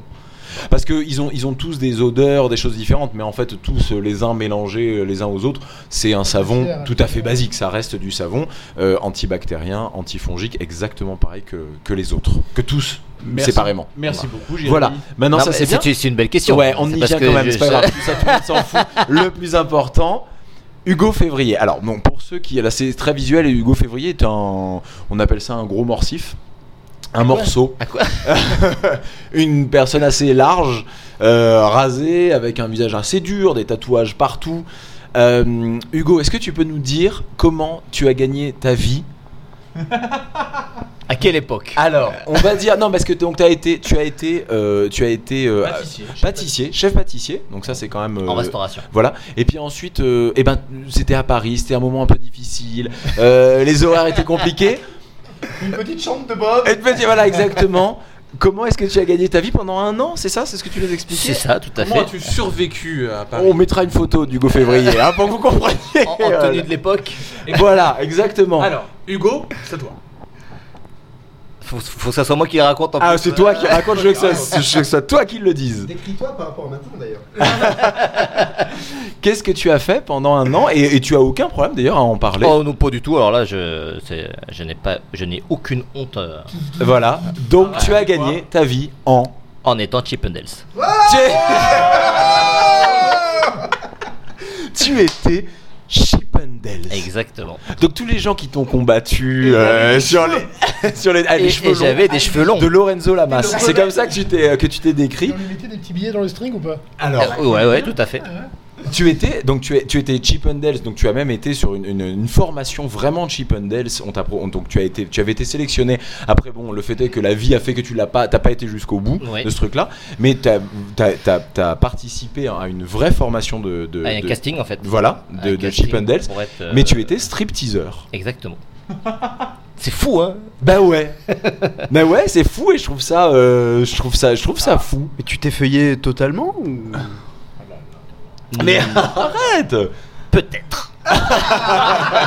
On a des cassettes qu'on a Suite au prochain podcast. Non, mais, euh, pour rebondir un petit truc là-dessus, puisqu'on parlait de la danse, machin, etc. tout à l'heure. Parce que tu es un vrai danceur. hein. non, non, non, parce que là on rigole. Non, mais parce qu'on rigole. Mais non, non, non, non, non. C'est pas. Là, je rigole pas parce qu'on rigole sur le côté de Chipmunk, Ouais. mais t'es un vrai danseur. Non, Tu es un vrai danseur. Tu voilà. t'es compétiteur. Voilà, entre autres, euh, entre autres, voilà.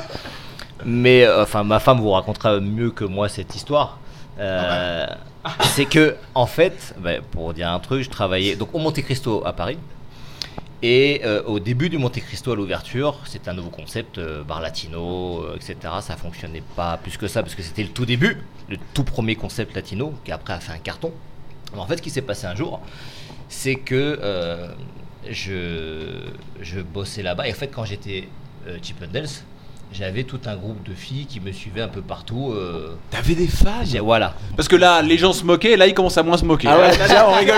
Les auditeurs commencent à se dire Ah oui, Ah ouais, mais en fait, ça c'est-à-dire, c'était implique, où en fait ça implique plein de femmes en fait, Chippendales. Ah mais ah non, mais pour, pour de voilà, pour euh, sans, sans rigoler, c'est effectivement j'avais tout un groupe des, euh, Ah de ouais. filles qui me suivaient partout où, Des je, Claudettes. où je me produisais. Et quand j'ai arrêté, Là, les gars, on se perd. On se perd. Ouais, on veut du. On se Non, perd. et en fait, bon, bref, voilà. Et du coup, j'ai arrêté. Et un soir, donc au début du Monte Cristo, je les vois arriver.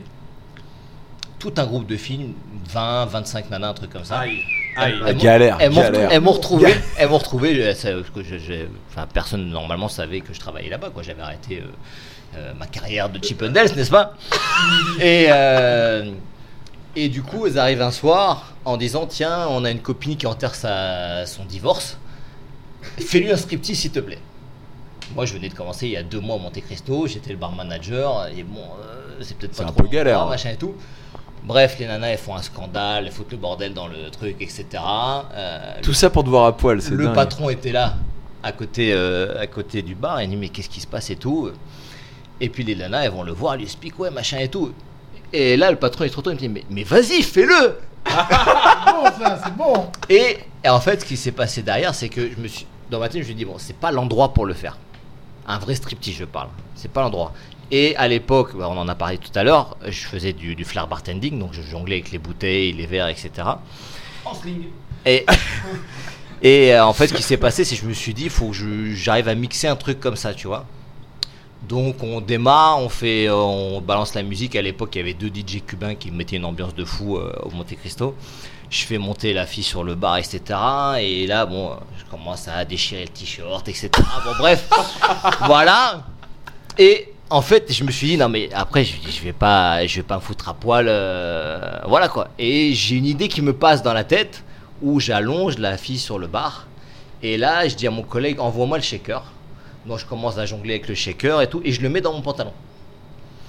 Je mets le shaker dans le pantalon, je commence à, euh, je commence à jongler avec les bouteilles, etc. Tu simules. Je mets tout, je, deux fois, Ah bah de quoi- ouais, de- je mets tout de quoi faire un cocktail dans le shaker, mais c'est comme si je le versais dans mon pantalon en Un fait. cocktail explosif. Après, je shake avec les hanches, machin, tout ça, et je me mets juste au-dessus de la bouche de la fille, et je lui dis eh, ouvre grand ta bouche. ah, vous vouliez du détail croustillant, les gars, vous en avez. content David d'être là? Et il se regardait de travers à l'époque? Alors c'est hyper C'est hyper visuel, mais David Jorsetti est Et- rouge, responsable de la CFJJB, messieurs, dames. Voilà, il est là. Et du coup, son staff. Et du coup, je lui mets tout dans la bouche, hein, n'est-ce pas? Et euh, bref, le truc, ça, le- ambiance de fou dans la salle. Là, ça un, part. un truc de ouf. Enfin, moi, je m'attendais pas à une réaction comme ça dans la salle. Je me suis dit, je vais me faire huer. Les gens, ils en ont rien à foutre. ils Elles pas en là. voulaient toutes plein la bouche. Ah, ah, mais un truc de fou. Je t'explique pas l'ambiance. Ce qui est le, le truc, c'est que ce soir-là, il y avait une des productrices de Canal Plus qui était là. Euh, d'émissions classiques, hein, on parle bien. T'as de- toujours eu beaucoup de chance quand même, je trouve. Ouais, dans- T'as toujours eu des rencontres. Non mais c'est vrai ou pas Par nous. À part nous. Ah bah, Non mais c'est vrai. Et en fait, la nana, elle voit ça, elle vient me voir, elle me dit Putain, c'est trop mortel ce que t'as fait, c'est énormément d'ambiance de fou. On est en train de faire une émission, ça c'était en 96. Elle dit On est en train de faire une émission euh, sur Canal, les, les, en- les 100 endroits les plus branchés du monde, en, en discothèque, machin, tout ça. Elle me dit Est-ce que tu peux. On revient la semaine prochaine avec les, avec les- les caméras, est-ce que tu peux nous refaire la même chose? Le patron juste à côté Ouais, ouais, bien Péter sûr les euh, évidemment. Pas de soucis et tout ça. Et du coup, après, derrière, bah, la semaine, la semaine d'après, ils sont venus. J'ai pris une danseuse qui était, euh, une danseuse latino qui était là. On a, on a refait le truc. C'est passé sur Canal Plus pendant deux mois euh, tous les soirs. C'était dans le générique en fait du truc. Et après, en fait, euh, En fait, grâce à ça, et en fait, si tu veux, grâce à ça, ça a lancé euh, le, le Monte Cristo, qui, est, euh, qui était à l'époque euh, un des endroits euh, les plus branchés de Paris où.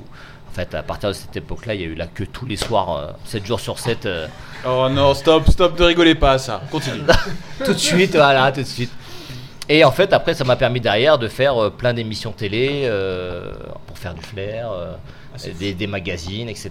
Donc euh, voilà, j'étais, aussi. euh, je me souviens, j'ai une copine qui est partie à un moment donné aux États-Unis, euh, euh, qui bossait dans les chaussures de luxe pour ouvrir une chaîne de. euh, s'occuper d'une chaîne de, de, de chaussures de luxe aux États-Unis. Elle arrive à, à San Francisco. Et il y avait une affiche de moi 3 sur, Hugo 3 fait- sur 4 fait sur le bar avec le shaker dans le pantalon euh, là-bas. quoi. Enfin, un truc de L'homme au shaker dans le pantalon, Hugo Février. Donc voilà, Mesdames pour la- et messieurs, Et Georges Clooney, il en pense quoi Hugo ça? On Février. applaudit, on On applaudit. applaudit monsieur Hugo Février. Ah, vous avez voulu sur- lancer le sujet, On les l'a gars. hein Les gars, Fred, Hugo, Steph. Et puis bah, David aussi finalement. Finalement, ouais. Merci, Minutes, euh. merci beaucoup, beaucoup, beaucoup. On a bien rigolé. C'était bien long. C'était bien improvisé aussi, hein, finalement. euh, on n'avait rien prévu. On s'est juste dit depuis le temps, il faut qu'on ait les trois loulous qui sont devenus quatre du sud, un peu pendant nos vacances, et c'était bien cool. Exactement. Je suis vraiment content, les gars. Merci beaucoup, beaucoup, beaucoup, beaucoup. On s'en fera un. Avec plaisir. Avec joie. Et avant, faudra, ou après, faudra qu'on aille rouler quand même. Ok, donc là c'est une menace. Merci beaucoup les filles Castagnères. Donc on a lundi déjà roulé ensemble. Vous pouvez venir. Ouais, donc- ouais, je rentre c'est à Paris, c'est pas moi. mardi, tu m'as dit mardi, je crois. Mardi soir, mais lundi après-midi. Mardi soir. Tu vas Les prendre des amis, baffes, tu vas prendre des non, baffes. ça va dire. Ça va on être va organiser ça, ça pourrait être bien. C'est un, un event avec des baffes. Amis castagneuses, amis castagneurs, je vous invite quand même à venir rouler chez David, euh, enfin chez Matt, chez euh, Christian, chez euh, Hugo. Donc tout ça c'est à la chez Fredo. Mais c'est à côté de Grasse, hein, c'est ça. Et euh, Antibes pour euh, Mandelieu, Et. Mandelieu et euh, Et Saint-Raph chez moi. et Saint-Raphaël au club Agacouré. Merci beaucoup les Gratuitement. C'était hyper cool. Bah, merci à vous hein, de, de nous avoir invités. C'est vrai qu'on en parle depuis un petit moment et c'est un Vraiment eu, plaisir d'avoir fait cette émission avec mes potes. Ouais, merci, franchement, c'était cool et bah, à bientôt. hein. Et bah, Ouais, merci, euh, voilà, et pardonnez mon intrusion qui devait durer que 10 minutes, mais bon voilà, je vous dis à tous à la rentrée. Voilà. C'était très bien, tout le monde était content. Merci beaucoup, à bientôt les petits castagneurs. Ciao, salut à Amusez-vous tous. bien. Ciao ciao les potes Bonnes vacances